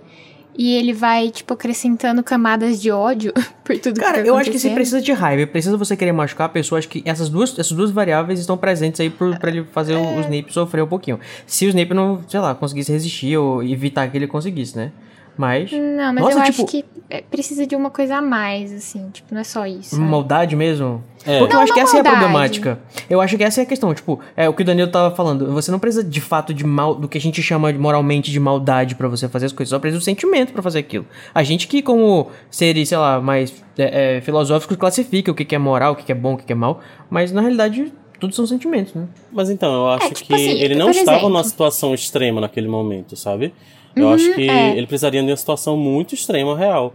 É, você, uhum. você imagina que você é capaz de agredir uma pessoa com, com que nível de, de raiva, sabe? Eu precisaria de muita uhum. raiva, tipo uma raiva muito incontrolável para agredir uma pessoa. É, e não acho que seja, seja o caso. Nesse eu momento. Acho que, é, né? juntando a injustiça, todas as injustiças que, que aconteceram aí, eu acho que. Talvez eu esteja julgando o Harry pelo que eu. pela minha raiva, né? eu não sei. mas, sei lá. Usando um exemplo prático, o eu sempre quis bater nele. Mas eu falava isso da boca para fora. Só que agora, ultimamente, nessa última semana, eu me imagino batendo nele. Então, tipo assim, eu acho que vai crescendo, sabe, o, o sentimento do Harry em relação a, ao feitiço, né? Não necessariamente ao Snape. É. É, eu acho que acho que independente se ele conseguiria ou não, a intenção já nasce aí, sabe? Tem uma sim, sementinha sim, de intenção existe. que existe ali. A vontade já existe. É, a vontade de machucar. E, e acho interessante, né, que esses feitiços, assim, de, de azarações, maldições, né, que é o caso de Crucio, eles são aparentemente fáceis de você fazer, você tendo o sentimento necessário. O Harry, por exemplo, usa o Secton Sempra, que é um feitiço que eu imagino que seja super, sei lá, avançado de... Avançado no sentido de que ele pode causar muito mal é, no, no, Draco sem saber exatamente o que o feitiço faz, sem nenhuma prática antes e tal. Ele também vai conseguir fazer o Crucio, tipo, na segunda tentativa, né? Vamos dizer assim, sem também ter praticado antes. A gente tava discutindo um tempo atrás sobre por que, que alguns feitiços são mais fáceis pro Harry outros são mais difíceis. Com a questão do Akio, né? Que ele vai passar muito tempo tentando aprender. E eu lendo esse capítulo, tive uma. Um, meio que uma. Talvez uma resposta sobre isso. Porque é, a Hermione fala, não é difícil, né? Que ela, ela voltou aqui um pouquinho a, a, falta de empatia dela. Não é difícil, Harry. Você só precisa se concentrar. Se você ler. Ele fica, porra, se me concentrar, tu sabe o que, que tá acontecendo com a minha vida, caralho? e tipo, ele não consegue se Talvez seja essa a coisa, né? O, os charms, né? Os feitiços que o Harry tem mais dificuldade, ou esse especificamente eles são tão difíceis porque você precisa de concentração, você não precisa só de uma emoção. É justamente o contrário, né? Você precisa liberar a sua mente e focar no objeto, na distância, não sei o que, titi, papapá. É, parece que tudo que exige concentração o Harry não consegue fazer direito, assim. Eu, eu achava que o fato de ele conseguir resistir o Império é porque ele era bom em concentração. Só que eu tava confundindo concentração com força de vontade e aquelas outras coisas que a gente falava sobre o, o que você precisa para resistir, né, o Império. Então, Uhum. Mas eu, eu gosto isso. muito de ver, assim como aconteceu no Prisioneiro, como a dificuldade do Harry em fazer um feitiço, assim como ele tinha dificuldade com o patrono e a gente precisou ver toda a construção da alegria até o momento em que ele ganhou a, a taça lá de quadribol. Isso vai acontecer aqui também de novo com o Akio, que a gente vai vendo, vai vendo, vai vendo, até o momento que ele consegue se concentrar e fazer. Porque às vezes por a gente não ver tantas aulas, ou às vezes até esquecer dos momentos de aulas e esses momentos de dificuldades, parece que ele faz as coisas com muita facilidade, sabe? Ah, expelharmos uhum. do nada. Expelharmos, talvez ele consiga realmente do nada, talvez seja um dom natural dele. Mas eu gosto muito de ver que os feitiços eles são difíceis de fazer e a gente entende, por exemplo, porque o Hagrid não consegue fazer alguns e ver que apesar de da, do mundo bruxo ali britânico passar por Hogwarts, existem níveis diferentes de habilidade e depende do que a uhum. pessoa precisa também. Uhum. E às vezes até coisa nata, né? Por exemplo, tipo, a gente sabe que existem bruxos que têm um pouco mais de capacidade é, mágica, na, é, sei lá, do que outros, né? Alguns nascem com uma assinatura mágica mais baixa também. Né? É, inclusive as, as varinhas vêm isso, né? No bruxo e elas vão lá e escolhem ele. Isso, exatamente. Vai falar sobre varinhas hoje também. Porque, né? Antes de qualquer combate, a gente tem a pesagem dos atletas. Só que a gente tá falando de bruxos, né? Então vamos ter outro tipo de pesagem. Inclusive, um abraço para você que só percebeu essa referência hoje, que nem eu. Eu acabei de perceber agora, inclusive. É, então... Eu percebi, eu percebi pararem também, pra... Né, eu tava incomodada desse, cap desse capítulo chamar pesagem e não ter é? ninguém pesar as Ah, foi por isso que você perguntou como é que era em inglês, que você tinha estranhado o nome do, Sim, do, do capítulo. que eu tava tipo, gente, mas por quê? É, eles nem pesam, né? Só falam a... a, a... Tamanho. o tamanho. E, é. e se vocês Nossa, pararem pra ouvir, vocês vão ver as três fichas caindo agora. A minha do Renato. 50 anos lendo Harry Potter e agora que foi cair a ficha. Eu tô me sentindo muito burro, vocês não estão entendendo. Nossa, eu também. Eu percebi isso na hora que eu estava fazendo a pauta. Eu estava fazendo uma transição e eu tentei juntar o que, que tem a ver com atletas e pesagem. Eu, ah, olha só. muito, bom. muito bom. E a gente vai descobrir também por que, que o senhor Olivares passou mais tempo examinando a varinha do Harry do que as dos demais. Eu achei muito, tá muito interessante da narração nesse momento que ele tá vendo a do Harry, porque a narração começa a falar que é, no primeiro ano de, do Harry, quando ele foi lá no Beco Diagonal, e, e, e toda a história do, da, da pena da Fênix, aí ficou muito parecendo que ia, ser, ia ter uma super um super discurso do, do Olivares, né? Aí no final é só tipo, tá boa. E eu achei isso muito sensacional. Eu, eu acho incrível também. Eu acho que ele, é. ele consegue perceber que, tipo, aquilo, aquele não é o momento para falar isso, sabe? Uhum, pra falar que você está. Uhum. Você compartilha uma a varinha com a porra do Senhor das Trevas. E já basta. Realmente, eu acho legal até que a narração fala: se a pena da Rita escutasse isso, o Nossa. Harry ia, ela ia explodir de excitação. Não, e nesse sentido eu gosto da palavra excitação. Eu dificilmente gosto da tradução da, da, da Ria, da, da Ria, da Lia de excite or excited pra excitar, mas dessa vez eu acho que... ela ia ganhar um bônus no Profeta Diário se conseguisse isso. Porra. Inacreditável. Não, mas o, o, mas o Senhor Olivares, ele é um cara que tem uma memória muito fantástica, né? É uma coisa que... Sim. É um traço da característica dele mesmo que eu fico abismado que ele sabe exatamente até qual foi o unicórnio unicórnio que ele tirou o pelo que fez a varinha do Cedric. Gente, isso eu queria falar, porque quando. Eu queria falar duas coisas. Primeiro é isso. Porque eu pensava que o Olivares, ele comprava em atacado as coisas que ia fazer as varinhas.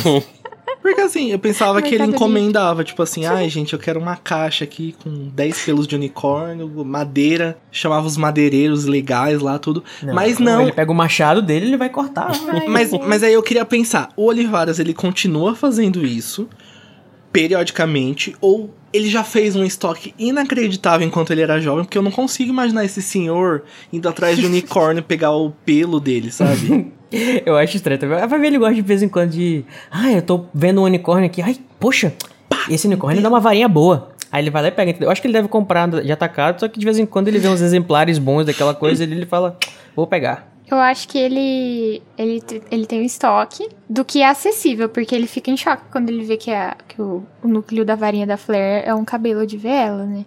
Então, uhum, tipo fica assim, chocada, passada. Meu Deus, nunca vi esse núcleo antes. Não, ele, ele sabe que isso existe, mas ele acha instável, ele fala isso. Mas uhum. ele não tem acesso, então, tipo assim. Sabe, eu fico pensando que talvez que é o, o Olivares tenha um, um aprendiz, alguma coisa assim, que ajude ele a fazer essas coisas, sabe? Estagiário. Mas, é, um, um jovem aprendiz, com certeza. Mas talvez. Mas eu também fico pensando, poxa, é um. Esse ofício tá na família dele há tanto tempo, né? Só que ele não, muito provavelmente não vai deixar herdeiros, né? Porque ele já deve estar tá tão velho. Aí eu não sei, o que que. Hum, que, como é que vai ser depois? É, não deixa o herdeiro e o Voldemort resolve isso. Acaba com a loja dele lá no futuro.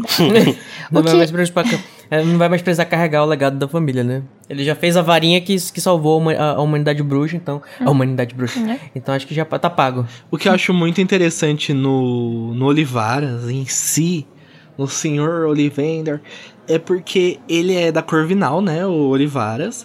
E ele tem características corvinas de admirar muito o conhecimento e o conhecimento que ele tem sobre varinhas, ele é muito obcecado. Então, quando ele não, ele fica admirando a varinha do Harry ali, é porque ele sabe do potencial daquela varinha, ele sabe o valor histórico que aquela varinha tem, e a gente vê isso em relíquias se refletindo quando ele fica muito deslumbrado com a história das varinhas das varinhas. Uhum. Tanto é que quando ele é. fala ali do Gregorovitch ali, eu acho que tem uma pontinha de inveja, porque ele já foi o portador, né, da varinha das varinhas. Deve ter alguma coisinha ali. Né? E, e tipo, ele não só aprecia muito o saber, como ele aprecia o seu próprio saber, né? Ele Sim. fica falando mal da, da varinha dos outros, falando, hum, ah, essa varinha aqui, não sei o quê. Quando chega uma, opa, essa aqui é boa. Essa, agora sim é uma varinha. Eu acho engraçado, assim, eu não sei muito sobre varinha, gente. Confesso que eu não tive paciência para ficar lendo sobre isso no Pottermore. Então, tipo, eles falam muito que sempre tem um único fio de cabelo de unicórnio, um único.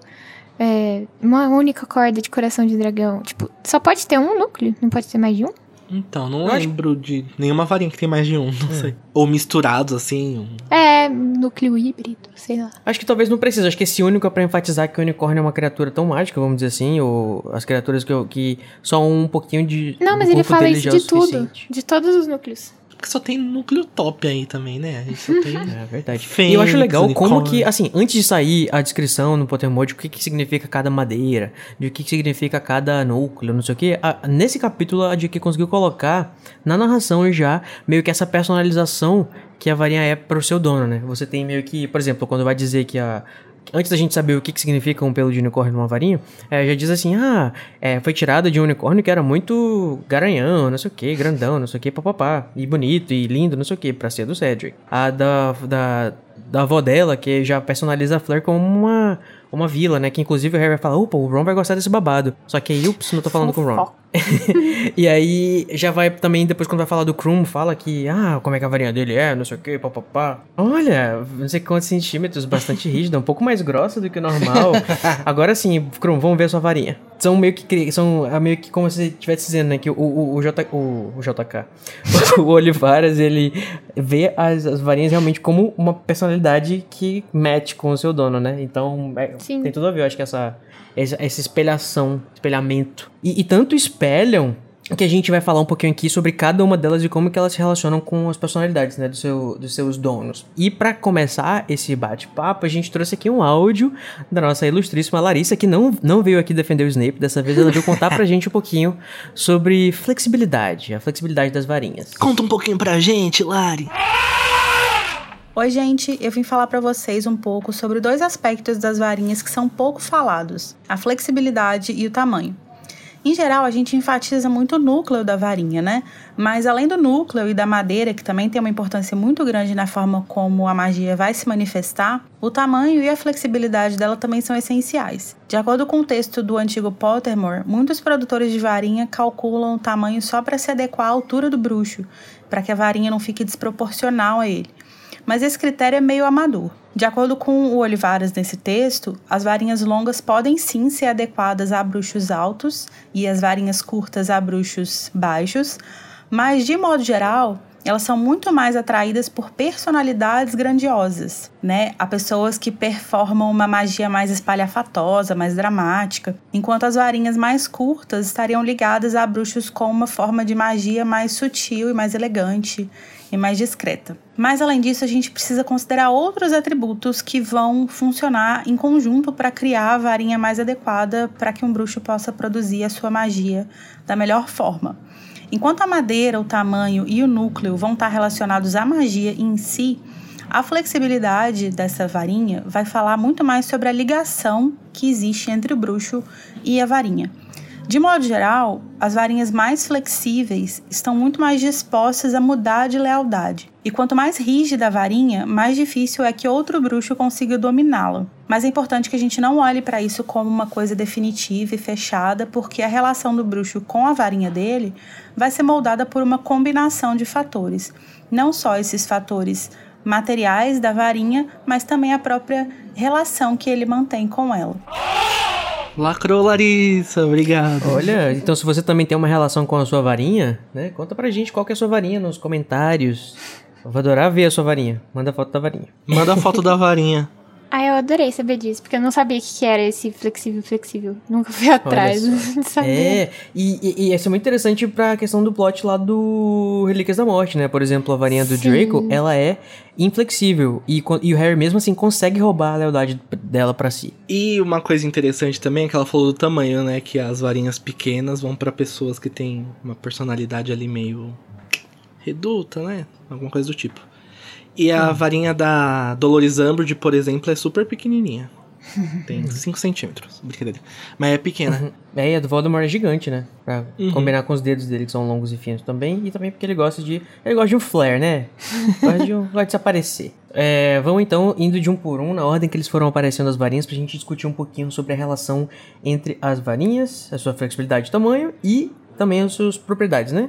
Começando pela flare. A Flare, a varinha dela tem 24 centímetros, é inflexível, o que faz muito sentido porque o núcleo dela é um fio de cabelo de vela, mais especificamente da avó dela. E o Olivaras fala que isso torna as varinhas um pouco instáveis. Acho que isso também influencia no fato dela ser inflexível, né? Temperamentalzinha, e, né? É, temperamental. A madeira é jacarandá e eu fui pesquisar e essa árvore é muito bonita. E ela é típica do Brasil, mais especificamente da Bahia. Uhul! Uhum. Brasil! Foi aquele... Aquela vinhetinha. Tanto é que ela gosta de ter uma casa na praia, né? Aquele bem estereótipo. Nossa. Não, pois é, gente. É linda, linda a, a, madeira de jacarandá da Bahia, que é o... Em inglês é o rosewood. Né? E, inclusive, a Lia fez as suas pesquisas belíssimas. Eu tava pesquisando porque eu falei, não é possível que é jacarandá, é possível. Aí eu fui olhar e realmente é o mesmo nome da espécie, é de Rosewood e o jacarandá da Bahia. E na época que não existia Google, aquele, né? Eu acho que tinha, mas não sei se a, se a Lia usava Google. também, tipo, eu acho que é legal quando ele fala que a varinha é temperamental, porque não só necessariamente também reflete a, o, o fato da Fleur ser temperamental, mas também o fato de a varinha fazer o que ela quer, sabe? Tipo, e você meio que tem que fazer ela fazer o que você quer, meio que você tem que colocar ela no. no eu lembro quando tava é, lendo sobre o, o, o, que seria a minha varinha, né? De acordo com o Pottermore, é, a minha varinha precisaria ter um, um pulso firme, porque ela quer fazer as coisas da cabeça dela. é, agora vamos para a varinha do Cedrico. O Cedrico, uhum. ele tem um varinhão, que ele tem 30 centímetros de varinha. Ui! Uma régua. Madeira de freixo. Olha aí, então nesse capítulo temos menção ao Lula gigante e ao Freixo, Freixo. E ela é agradavelmente flexível e tem pelo de unicórnio, né? Pelo da cauda de um unicórnio, que era um garanhãozão. E é interessante a gente notar, porque o Olivaras tem um texto no Pottermore que ele fala que quando ele era jovenzinho, ele ficava vendo o pai dele trabalhar, o pai dele queria ficar fazendo núcleo de varinha com kelp, pelo de kelp, fazendo varinhas de outras coisas. Ele falou: "Não, eu preciso estudar isso". E ele definiu três núcleos principais, que é a fênix, o unicórnio e a fibra de coração de dragão. Então, o Cedrico ele tem uma, uma a varinha com núcleo de unicórnio, né? E o Rony também tem uma madeira de freixo e com pelo de unicórnio. Mas era herdada, foi herdada, né? Então não era dele. Mas se eu não me engano, a segunda varinha do Rony, vocês me corrijam nos comentários se eu estiver errado, também é de unicórnio. Porque uhum. o trio, cada um fica com um núcleo. O Rony fica uhum. com a varinha de unicórnio. E uhum. lá no texto do Pottermore fala que é uma varinha que tá menos sujeita a flutuações e bloqueios, que ela é muito legal, só que ela não produz coisas poderosas e extra extravagantes. E a Hermione, ela tem a varinha da fibra de coração de dragão, né? Que elas são muito poderosas, elas fazem feitiços super extravagantes e elas podem mudar de lealdade com mais facilidade do que a varinha que tem o núcleo de unicórnio. Por isso que o Harry lá em Relíquias consegue usar a varinha da Hermione com hum. tanta facilidade. Que lindo. E a do Draco também, né? Do Draco é, é fibra de coração de dragão. Sim. Tudo se encaixa. Embora seja flexi é, inflexível, se eu não me engano. É tipo, o unicórnio é uma criatura pacífica, que não gosta muito de aparecer, é mais discreta e tal, e não é considerado por ser uma coisa, sei lá, mas que é muito gentil e tal. Acho que tem um pouco dessa questão aí, né? Que é melancólica. A, a, descrição fala que a varinha é melancólica. Sim. E o freixo, Danilo? Ah, então a varinha de freixo é uma varinha que, junto ao pelo de unicórnio, ela vai reforçar essa tendência de se manter muito fiel a seu dono. Tanto é que se você quiser passar essa varinha que tem o freixo, ela vai ter um pouco de de resistência aí para outro dono e às vezes ela pode até morrer e fazer com que o núcleo morra também. É, inclusive o Freixo tem uma coisa interessante que pode é, dar o, o tom de por que, que o Ron era tão incompetente com magia antes, que além de ele estar tá usando a varinha de uma outra pessoa que deve que é uma varinha que era leal a outra pessoa, né? A primeira varinha dele, que é essa que também é freixo, com pelo de unicórnio, é, tem uma descrição assim sobre a, a, a madeira freixo. Ó. Seja como for, os bruxos e bruxas que são frágeis ou autoconfiantes, que insistem em tentar usar varinhas dessa madeira muito prestigiada, vão ficar desapontados com os resultados, porque o dono ideal para varinha de freixo deve ser tenaz, com certeza, e corajoso, mas nunca Nossa. arrogante ou grosso. Lacro. E tipo, o Ron não era uma pessoa mais é, corajosa no início, nem mais é, né, firme nesse sentido. Então, por isso que não, não, não, casava muito bem. Provavelmente o Carlinhos mandava muito bem com né, essa pegada mais corajosa e tenaz. Assim como o Cedric. Ah tá, e é agradavelmente flexível a varinha do Cedric. Sim. Que é. E que significa que. Aquele, né, Danilo? Você que é o meu assistente de tarô, você que faz as interpretações da. Gente, eu acabei de ouvir o áudio, mas já esqueci tudo da flexibilidade. Mas eu vou deduzir. flexível quer dizer que a lealdade também é flexível. Isso, tipo, isso. O, o bruxo, ela pode. Ela vai com os outros também, de vez em quando. É, é isso, é sobre isso. Eu acho engraçado agradavelmente flexível. O, o, mas isso é da tradução, né? Porque é uma palavra só em inglês, o, o a palavra, se não me engano, é sapô. Só pra poder, eu acho que, diferenciar do, do, outro flexível. E, tipo, é interessante que também meio que... A ideia, como a gente não tem o Pottermore ainda, quando sai esse livro aqui, né? É que flexível também parece que a gente tá falando sobre o caráter da pessoa. Se a pessoa é flexível ou não. Mas, na realidade, tem mais a ver com a, com a relação entre a varinha e o bruxo. E não necessariamente o, se o bruxo é mais duro ou mais firme. Então. Quando eu era criança, assim, depois de um tempo eu comecei a deduzir que, que era esse flexível e inflexível. Mas a primeira vez que eu li, eu fiquei tipo, nossa, essa varinha é mole. Sim, eu pensava a mesma Sim. coisa.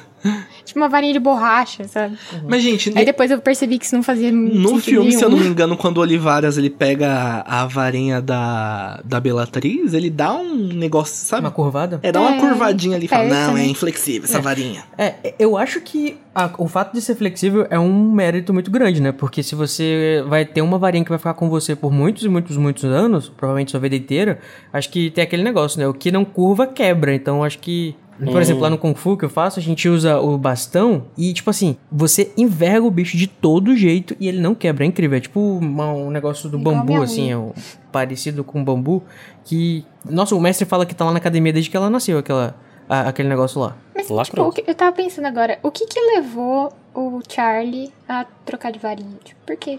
Sabe? Acho que não tem alguma coisa de quando ele, ele vai. Ele termina.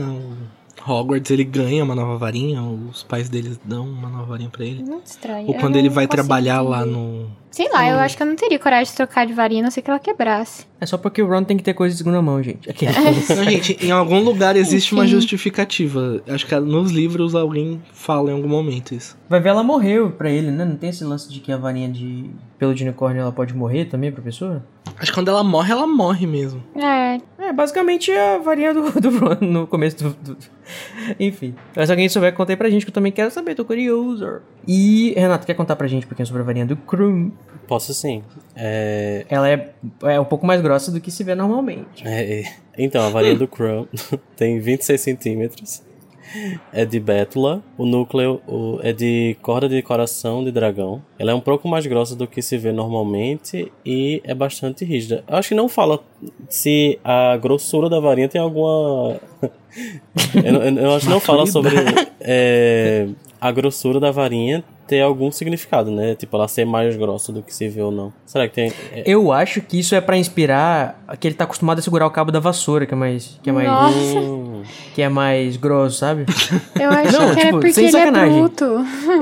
sem sacanagem. Eu acho que é porque, tipo, tanto é que a varinha dele é do mesma madeira da Firebolt. Ah, que romântico. Acho que tem um pouco a ver também com a postura deles, assim, sabe? O Kron é mais. É. Mais curvado. Uhum. Eles descrevem o pessoal do Durmstrang. Não, é, não bruto, mas tipo assim, grandes e, e sabe, tipo. Corpulentos. Corpulentos, é. é, tipo. Parrudo, é, talvez. Não, parrudo quer dizer baixinho, é, gordinho. Ué, a varinha dele é curta e grossa. é. É, verdade. Pega uma régua de 30 centímetros pra você ver, segura ela no 26. Eu, eu fiz isso agora. tipo, 26 é relativamente curta essa varinha. Não eu tenho não experiência com réguas, amiga. Assim. Só com varinhas reais o Code tem experiência. e por fim, ela Bom. é bastante rígida. É durona. Durona? Durona quê? Reflete bem o Krum também. É, exatamente. O que significa que ela é difícil de mudar de, de, de dono, né? Uhum. uhum. Ah, interessante. Olha só. É, eu falei no início que foi fácil. Fez sentido o que eu falei no início. Que o Harry consegue pegar a varinha do Draco, que é de corda de coração do dragão, não sei o quê. Só que assim, é porque, vendo agora aqui na descrição, é, se ela muda de dono, né? Por, por questões de troca de dono, como a gente vai discutir a extensão lá em Relíquias da Morte, ela passa a ser muito leal ao seu dono. Por isso que talvez a varinha do Draco também ficou muito amigona do Harry depois que ele roubou dele, né? Sim. Assim, elas têm uma lealdade muito grande com o seu dono original e se mudar de, de, de dono por maneiras legais pra varinha, ela fica também, permanece leal com o seu novo dono. Hum. Boa. E a madeira bétula, o Olivares ele diz que a, a varinha de bétula, as varinhas de bétula preferem bruxos com obsessões na vida. E talvez o fato da, seja a mesma madeira que você pode escolher uma vassoura de corrida, queira dizer que a, a, a obsessão do Chrome é o quadribol. Faz sentido. É, vocês falaram do porte do, do, do, Chrome e muita gente, inclusive no nosso grupo do Telegram, né, fala que, ai, eu imaginava o Chrome com aquele gostosão que tinha lá no, no livro do Cálice de Fogo, no filme do Cálice de Fogo e tal. E realmente, o ator é muito bonito e tal, mas eu acho que o, o Chrome do Jim Kay, ele retrata melhor a ideia que a narração passa, gente. Eu também gosto do Chrome emo do Jim Kay. Uhum. Bom, a Hermione passou pelo ritu ritual que toda garota passa, que é de ficar com o feio. Só porque ele é, é gringo. Ele... Exatamente. o feio gringo que todo mundo acha diferente. É, é o New Boy in Town, né? Aquela coisa assim. De... Tipo, inclusive, ele, além de andar curvado, ele não gosta de aparecer nas fotos, ele é todo, né, é, taciturno e anda com o pé meio aberto, assim, tipo um pinguim. 10 pras duas. E é... 10 pras duas. Existe um pouco de quebra de expectativa de como a gente enxerga o Krum pelos olhos do Rony no começo do livro e até mesmo uhum. os posters. Pôsteres? Posters? Não sei o plural de pôster. É. Posteres. Posteres. É pães ou pões? É. É bisnagas ou bisnagas? é bife ou buffet? Buffet é bife frito. Brincadeira. é. É interessante isso, essa parte. Como a gente começa a enxergar ali de um jeito. Você imagina que é o Neymar chegando com um Juju e a JBL, mas não, ele é todo curvadinho, todo. todo. JBL. É, Exatamente. Inclusive a varinha dele ser menor, né? Também é, indica que ele não é uma pessoa muito espalhafatosa e tal. Ser mais curta, como a gente definiu ainda agora. E também temos a varinha que é pesada por último, né? Que, embora o Olivares tenha olhado mais para ela, ele falou menos a respeito. Porque a gente já sabe bastante sobre essas informações. Mas é importante dizer aqui, né? Que a varinha do Harry, que tem 28 centímetros, é de azevinho, né? Hollywood, né? Holly. É, tem cerne de pena de fênix, que inclusive é do Folks é muito importante ser mencionado aqui, inclusive eu acho que todo o ponto desta cena é apenas para que haja um foreshadow, né, para o que vai acontecer no, no cemitério futuramente, né? Essa pesagem toda é pra gente olhar, colocar nossa atenção na varinha do Harry, porque isso vai ser muito importante lá na frente com o Priori Incantatem. Uhum. Inclusive, eu achei bem interessante como que ela conseguiu transformar isso aqui numa coisa interessante de se ver e colocar esse foreshadow aqui, né? Se eu não me engano, no quinto livro também tem uma quando o Harry ele, ele chega na, na, na, no ministério, eles também têm que olhar a varinha dele, né? Pra meio que pra lembrar pro pessoal, é tipo, verdade. que eles têm uma varinha parecida com a do, do, do, Voldemort. Mas a gente pulou um pouquinho aqui um acontecimento muito importante, né? Do, do capítulo, que é justamente o momento em que o Harry foi empurrado de volta para dentro de um armário, né? Mas que vai ser resgatado, né? Desse armário por quem? Belíssimo Alvo Dumbledore, né? Que vai tirar o Harry do armário, que tava ali escondido com aquela mulher que vocês sabem quem é, né? Porque a reputação dela a reputação dela a precede. Ai, que misógino. ela mesma, a Fabiola Hyper do Mundo Bruxo. Isso, e todo mundo já conhece que tá dentro desse livro porque ela já foi mencionada, já prepararam o caminho dela antes, lá no episódio da Toca, né? Quando tava tendo aquele caos no ministério todo. O pessoal já sabe, já tá preparadinho para quem é essa, essa moça tão valorosa. Ela mesma, Rita Skeeter, dentes de ouro. Pois é, e ela é toda espalhafatosa, né? A, a, descrição dela é que ela tem um dente de ouro, ela usa as unhas enormes, inclusive virou moda de novo, né? Não seria mais estranho. É, ela usa cores berrantes e tal, e o óculos dela característico, que inclusive vai continuar na forma animal dela. Acho super legal ah, essa eu questão. amo, eu amo essa parte. Ela, gente, ela pega o Harry, fala, ah, o menino não sabe nem o que ele tá fazendo ali, e já joga ele dentro de um armário escuro. E ela tira umas velas da bolsa. Ela tira vela da bolsa eu e amo, acende a vela pro. Eu amo o fato dela ter velas na bolsa para preparar o ambiente ali. Uhum. Preparar a presa pro bote. Uhum. Ela, ela, já tá tava, ou seja, ela tava premeditando. É. Uhum, de esconder as pessoas no lugar pra Sim. entrevistar. Puxar pra um cantinho suspeito. E aí ela tira a pena de repetição rápida e ela chupa a pena. E ela fica chupando fala? a pena com um olhar assim. Será que isso é pra mostrar, tipo, só um, um quirk, assim, um, um gesto da pessoa pra denotar, sei lá, o que ela é assim, não sei o que, ou vocês acham que talvez tenha alguma coisa a ver com o fato de o feitiço da pena ter alguma coisa a ver com a tocar a língua da pessoa, eu a boca, né? Tem a ver. É, eu acho que pode ser também, porque seria engraçado se o feitiço só se acionasse com a saliva do dono da pena ali, aí a pena não funciona mais sim. Uhum. E, e, também porque a pena ela não escreve o que você fala, né? Ela dá o, ela meio que dá o, coloca a sua percepção da, ou, ou melhor, ela, enfim, coloca o, teu jeito naquela uhum. mensagem. Então, Parece um, é. um gerador de blá blá blá da internet, só que em versão sensacionalista. Sim. um bot. Uhum. Eu pensei agora, tipo, que existem vários feitiços que usam em penas, né? Tipo, a Umbridge coloca aquele na pena caneta dela, que faz Verdade. a mão do Harry sangrar. E a Rita tem essa. É, será que essa é uma pena que foi a Rita que inventou ou será que já existe? Ah, não, já deve existir. Não duvido nada Eu que acho seja que ela. uma pena escrever o que você fala já deve existir. Mas essa especial que transforma as coisas em, em coisas sensacionalistas, eu acho que é uma coisa mais característica da, da Rita mesmo. É, eu acho que seria interessante se fosse ela que tivesse criado e enfeitiçado uma pena hum. para isso. Uhum. Inclusive, uhum. é muito legal o nome em inglês, né? É, que tem o, a literação, né? Que em inglês é quick quote não sei nem falar porque é tão difícil. Quick quote quills, que é a pena de citação rápida, né? QQQ. Pelo menos não é KKK, né? E eu acho que é a partir desse momento que. Quando a Rita Skeeter aparece, e é uma coisa que vai ser retratada muito até o final do livro, como o profeta diário lida com as notícias do torneio Tribruxo.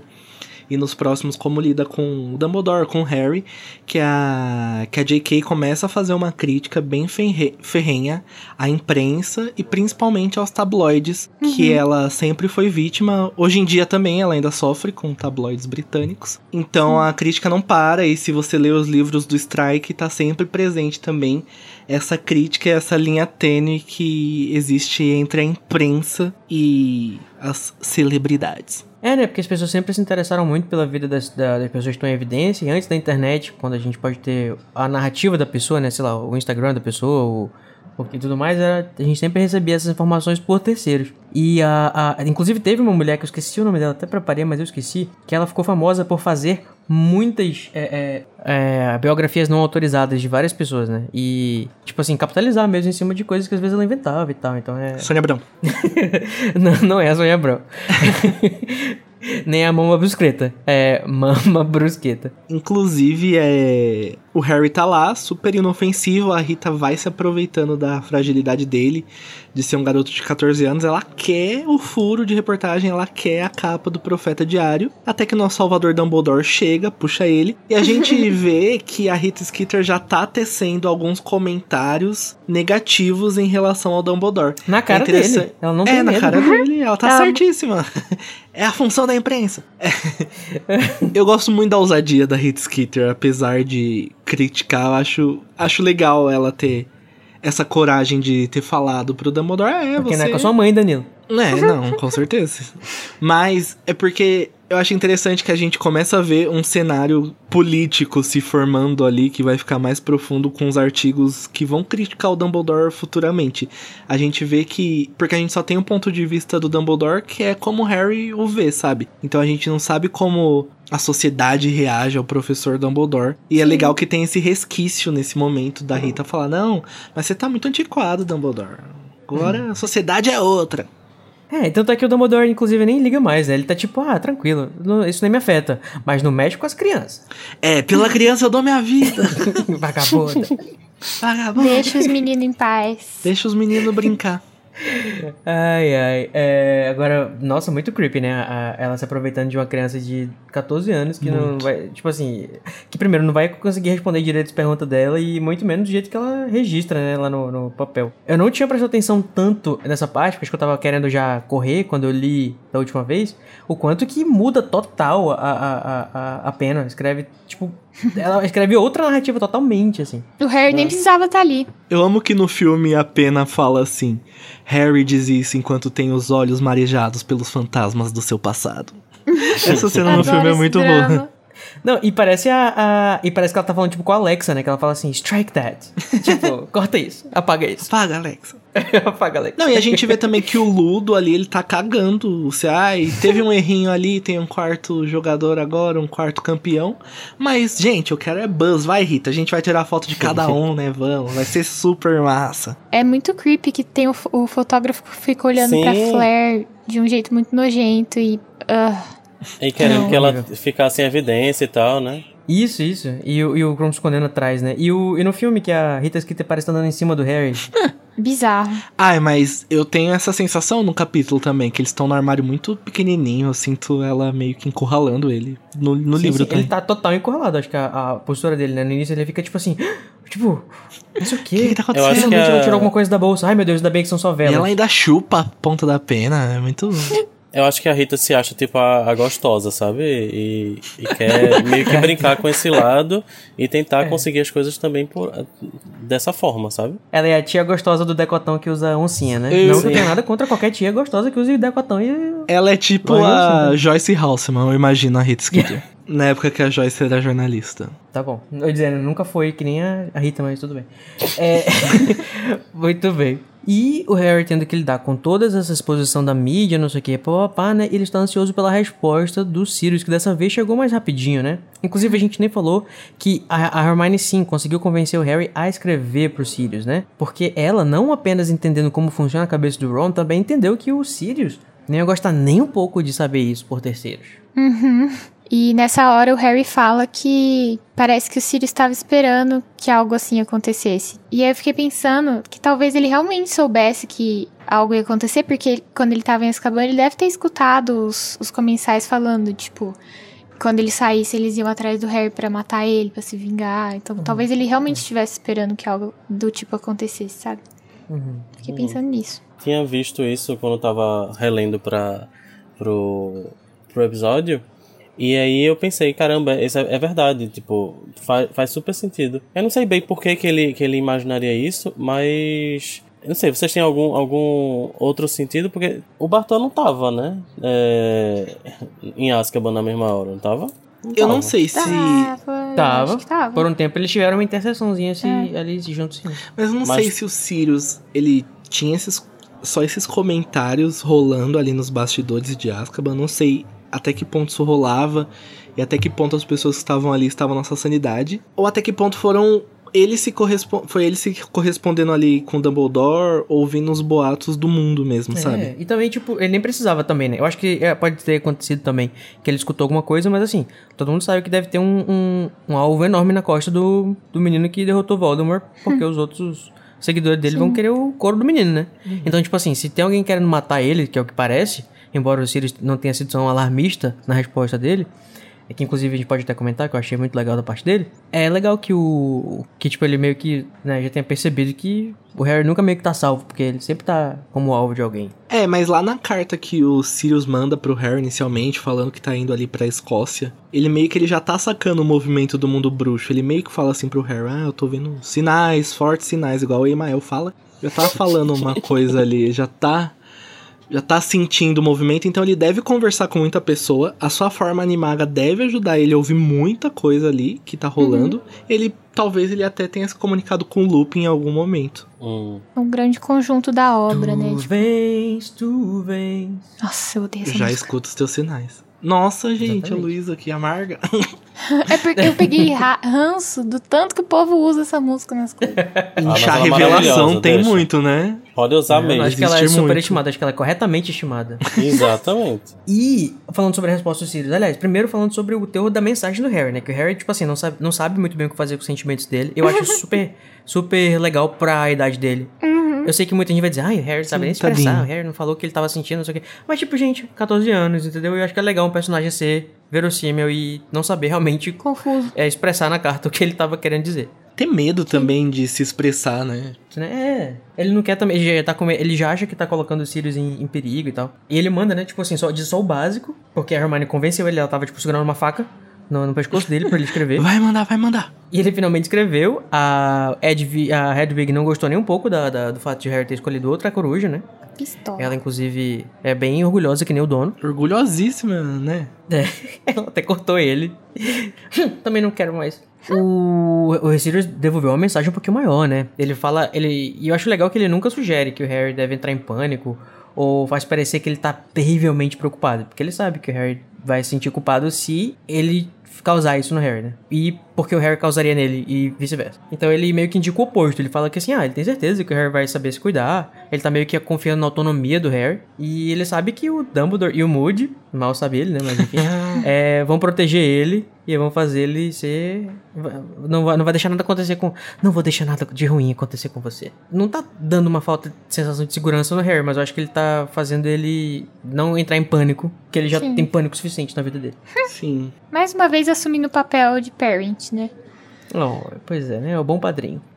The Godfather. Eu, quando eu fui reler, eu tava esperando o Sirius já tá agindo com codinome e chamando o Bicuço de Asa Fugaz, porque eu amo esse apelido do Bicuço. Uhum. Mas, aqui eles ainda não estão se tratando e eu acho isso meio perigoso. Acho que a gente já conversou uhum. com isso lá na frente. É. Acho meio perigoso. É. E a gente ficou tentando entender o porquê eles e quando eles vão começar a se tratar por codinomes, porque isso existe, né? Essas correspondências com, com codinomes, tanto pro Sirius quanto pro Bicuço. Não, não, eu acho que a correspondência é com o nome do Sirius, porque o do Bicuço, que eu tava pesquisando, se eu, tiver, se eu não tiver conseguido achar e alguém achar, me corrijam, mas o nome do, do Bicuço só vai aparecer é, em Enigma do Príncipe. O que não faz sentido nenhum, porque já faz tanto tempo que ninguém lembra mais que, quem era Bicuço, é. sabe? Mas por que, gente? Não, tem que aparecer Eu antes. tenho memória também de ter visto uma carta com o nome dos dois, já o codinome. Enfim, perigoso, né? Mas eu acho que eles só vão com começar a usar os codinomes quando as corujas efetivamente começam a ser interceptadas pelo ministério, né? Acho é. que existe um momento Sim. que eles vão interceptar tanto as corujas quanto as lareiras, a rede de flu. É, porque aparentemente uhum. até agora a nossa coruja avulsa aí está fazendo o trabalho dela direitinho. Tá lacrando demais a coruja avulsa. Para o descontentamento de Edviges. E, gente, se a gente. É, tem algumas coisas que eu não consegui lembrar, nem o pessoal aqui. E se vocês têm alguma opinião sobre o que a gente falou, discordam, não se esqueçam de utilizar qualquer um dos nossos canais, que não são poucos, para participar da discussão com a gente. Tá bom? Contamos com vocês. Por favor. Ah, e a gente reclamou, né? A gente deu um, um rant muito grande aqui de que não tinha sido traduzida ainda a canção do Chapéu Seletor que trata as fundadoras de Hogwarts no masculino. Até hoje que não tinha sido revisada, né? Só que as edições mais recentes, na realidade, sim, já corrigiram isso, né? Então, muito obrigado, Roco, por fazer o... Sacanagem. Por fazer seu dever básico. Parabéns. Fazer o um mini.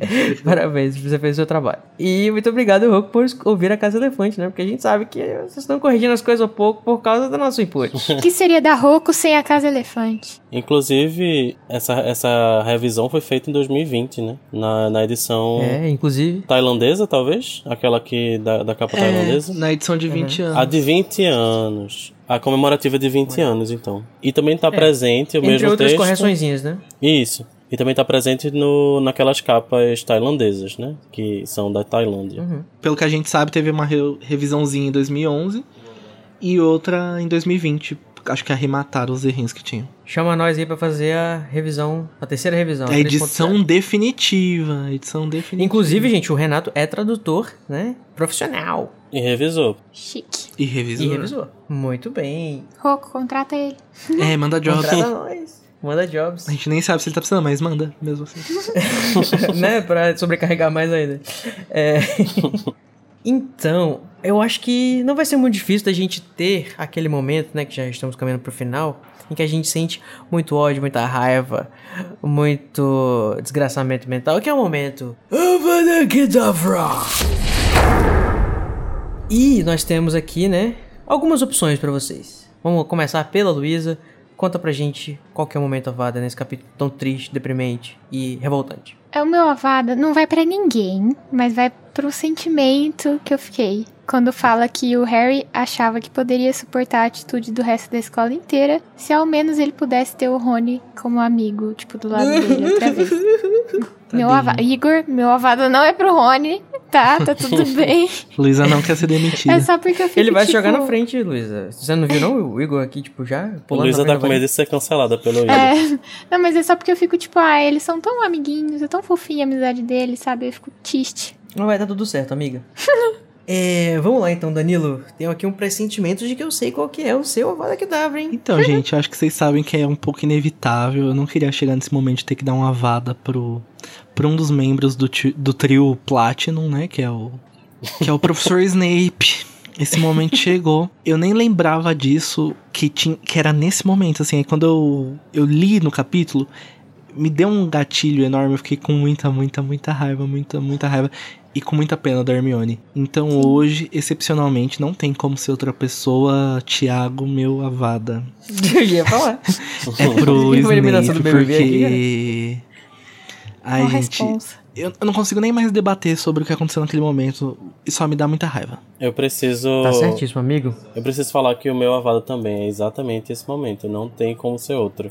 Eu pensei várias e várias vezes, mas só, só vinha isso, sabe? É um Sim. negócio muito pesado para mim, sabe? É um negócio muito pesado, real. Porque é só maldade mesmo. Na minha cabeça é só maldade. Não tem uhum. outra, outra, outra forma de explicar. Então, Severo Snape, você foi eliminado com 75% de avadas. porque o meu Avada Kedavra também vai para Severo Snape. Nossa, uma Avada triplo no Severo. Se ele estava fala, fazendo aquilo por fachada ou não, não importa, o que importa são as ações, o resultado da ação dele, aquele. E não, não, isso não se faz, não, não se faz, cara. A Hermione, tipo, tava achando bacana, não tava nem ligando pra o Sonserino zoando, por exemplo, o Harry com uma formazinha boba, que era os, os, os bottoms, né? Não sei se ela tava falando também aquilo só pra ajudar o Harry.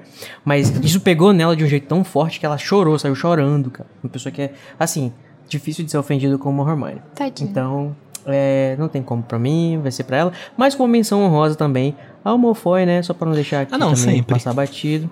Que É, assim, o fato dele ter chamado, sido super racista e chamado ela de, de sangue ruim também é. Ele não aprendeu ainda a lição. Já pegou porrada por causa disso, mas vai continuar causando. O Draco, mesmo quando ele não leva uma vada meu, eu tô jogando uma maldição imperdoável nele em silêncio aqui. Então vocês saibam que o Draco ele pode aparecer em qualquer capítulo que vai ter um Crucius rolando nele ali, pelo menos da minha parte. Então, gente, chega, né? De toda desolação, chega de tristeza. A gente tem que encher nosso coração de alegria, de esperança. Limpa, limpa, limpa tudo, limpa tudo. Limpa todo o ódio coletivo. Limpa, pensa nas coisas boas, nas coisas positivas.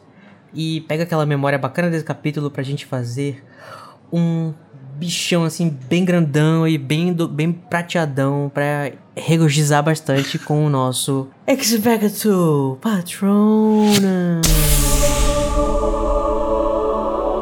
Tô regozijado já. Tá regozijado. Vamos começar agora com o Renato. O que, que você tem pra gente? O que, que te dá quentinho no coração, te deixa feliz nesse capítulo tão triste? Então, eu acho que talvez seja um, um aspecto patrão, talvez diferente, porque é uma coisa que a gente, acho, acho que a gente nem comentou tão detalhadamente aqui. Mas hum. é o momento em que o, o Colin vai interromper o, a aula do Snape. É muito sensacional. e, e, e, principalmente naquela hora que, que que o Snape fala. E você deixa aí sua, sua mochila, porque depois você vai testar os antídotos. Aí o, o Colin fala: Então, professor, ele tem que levar tudo. Eu achei isso muito Ai, bom, gente. muito bom mesmo. Eu amo. Ele meio que tá safando o Harry, né? Tipo, Sim. Muito uhum. fofo. Fofíssimo, Colin. Vamos agora então com Danilo. Qual que é o seu momento? Então, esse capítulo, Tiago, poderiam ter vários patronos também. Poderia ter o Hagrid, que é um patroninho ali, confia no Hagrid, Hermione com suas torradinhas, ou até mesmo a Lula gigante dando uma mordiscada na torrada. Mas um momento que enche meu coração de alegria é quando o Rony e o Harry, eles começam a gritar com o Snape e o narrador fala, ele não conseguiu entender, mas ele entendeu o sentido e tirou os pontos dele. Eu fico muito feliz com isso, porque é muito engraçado e é muito a cara do Harry e do Rony, porque eles são é o jeitão deles. Eu gosto muito dessa parte. Né, não ficou totalmente impune a, a escrotice do Snape, porque ele ainda pelo menos recebeu uns xingamentos ali. Depois ainda foi afrontado pelo Colin, né? Igual o Renato falou. Sim. e o Snape perde a paciência e fala assim: tá, tá bom, sai da porra da minha frente. O karma, ele nunca Some. falha, é o karma. Muito bom. Agora, Luísa Zanferdini, qual que é o seu momento gostosinho? Ah, eu dou muita risada disso, que é quando o Dumbledore conversa com a Rita, ele fala: Gostei principalmente da descrição que você fez de mim como um debilóide ultrapassado. Aí ela, ah, não, mas eu tava não sei o quê. Aí ele corta ela e fala: Eu ficaria encantado de ouvir o raciocínio que fundamentou a grosseria. e eu acho essa frase excelente. Eu amo as tiradinhas Sim. do Dumbledore. O Dumbledore, depois que falou isso, ele falou: Desculpa se eu sou debochado. falou, pra... falou pra Rita. E o seu, Code? Ai, eu acho que eu. Eu gostei de todos de vocês, tá, gente? Eu não quero desmerecer o patrono de ninguém. Longe de mim. Mas já é, só pra não repetir, né? eu vou falar então. Mas o meu é melhor, é, tal qual o Olivares. É só pra não repetir, eu vou falar a. Eu vou falar que o Sirius também mandou muito bem nesse capítulo, eu acho. Eu também tenho outra, outra, outra menção que é o fato do Harry e o Ron meio que se juntarem contra o Snape mesmo estando brigados, mas uhum. o Sirius, acho que ele mandou uma resposta muito bacana, muito positiva, e que ele conseguiu meio que reparar o. não causar problema mais na cabeça do Harry do que o Harry podia ter, sabe? Eu acho que ele mandou muito bem. Verdade. Mozão. Ele foi um padrinho muito bom. é, até relógio quebrado acerta duas vezes, né? Exatamente. E se você quer ser um padrinho bom também, né? Vai lá no PicPay e tal. Vai ser. Nossa, lá, Carol, por favor, faz, faz bem, essa propaganda. Bem sutil agora para vocês.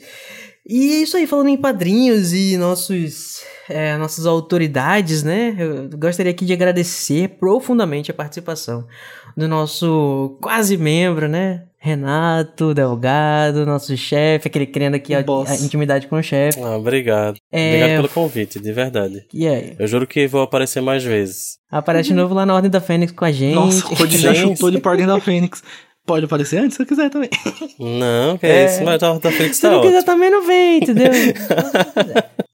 Obrigado mesmo. Então, mas pode esperar que vai ter uma enxurrada de comentários muito positivos, que o pessoal gosta muito da sua participação e a gente vai chamar assim, com certeza.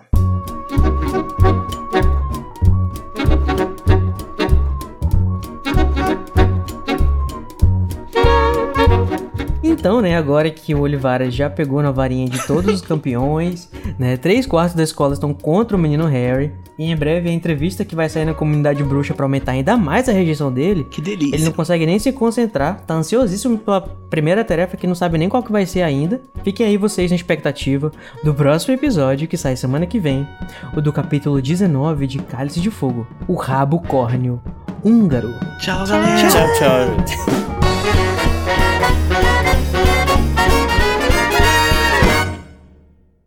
Esse podcast é produzido pelo animagos.com.br. Eu, Igor Moreto, faço a produção, edição e direção. O Junior Code e a Nayara Seviciuk me ajudam na direção e com Larissa Andrioli também fazem pauta e apresentam os episódios. E todos os episódios têm auxílio e produção de pauta de Luiz Felipe Rocha, Tamires Garcia, Luísa Zanferdini, Danilo Borges e Daniel Honório. A identidade visual foi criada pelo Edipo Barreto e a música tema é a Song of India, originalmente executada pela Ableton's Big Band, e a engenharia e gravação foi pela Telefunken Electroacoustic.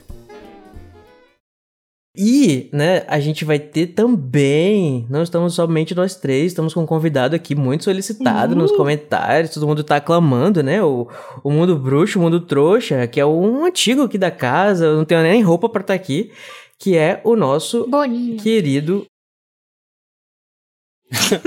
Esqueci o nome, nosso É pra querido. falar meu nome? Eu esqueci o nome. É Delgado. Qual que é o teu sobrenome mesmo, Renato? É Delgado, né? Eu esqueci o teu sobrenome, peraí, é Delgado. Tá. Aquele nosso querido e muito lembrado. Tá.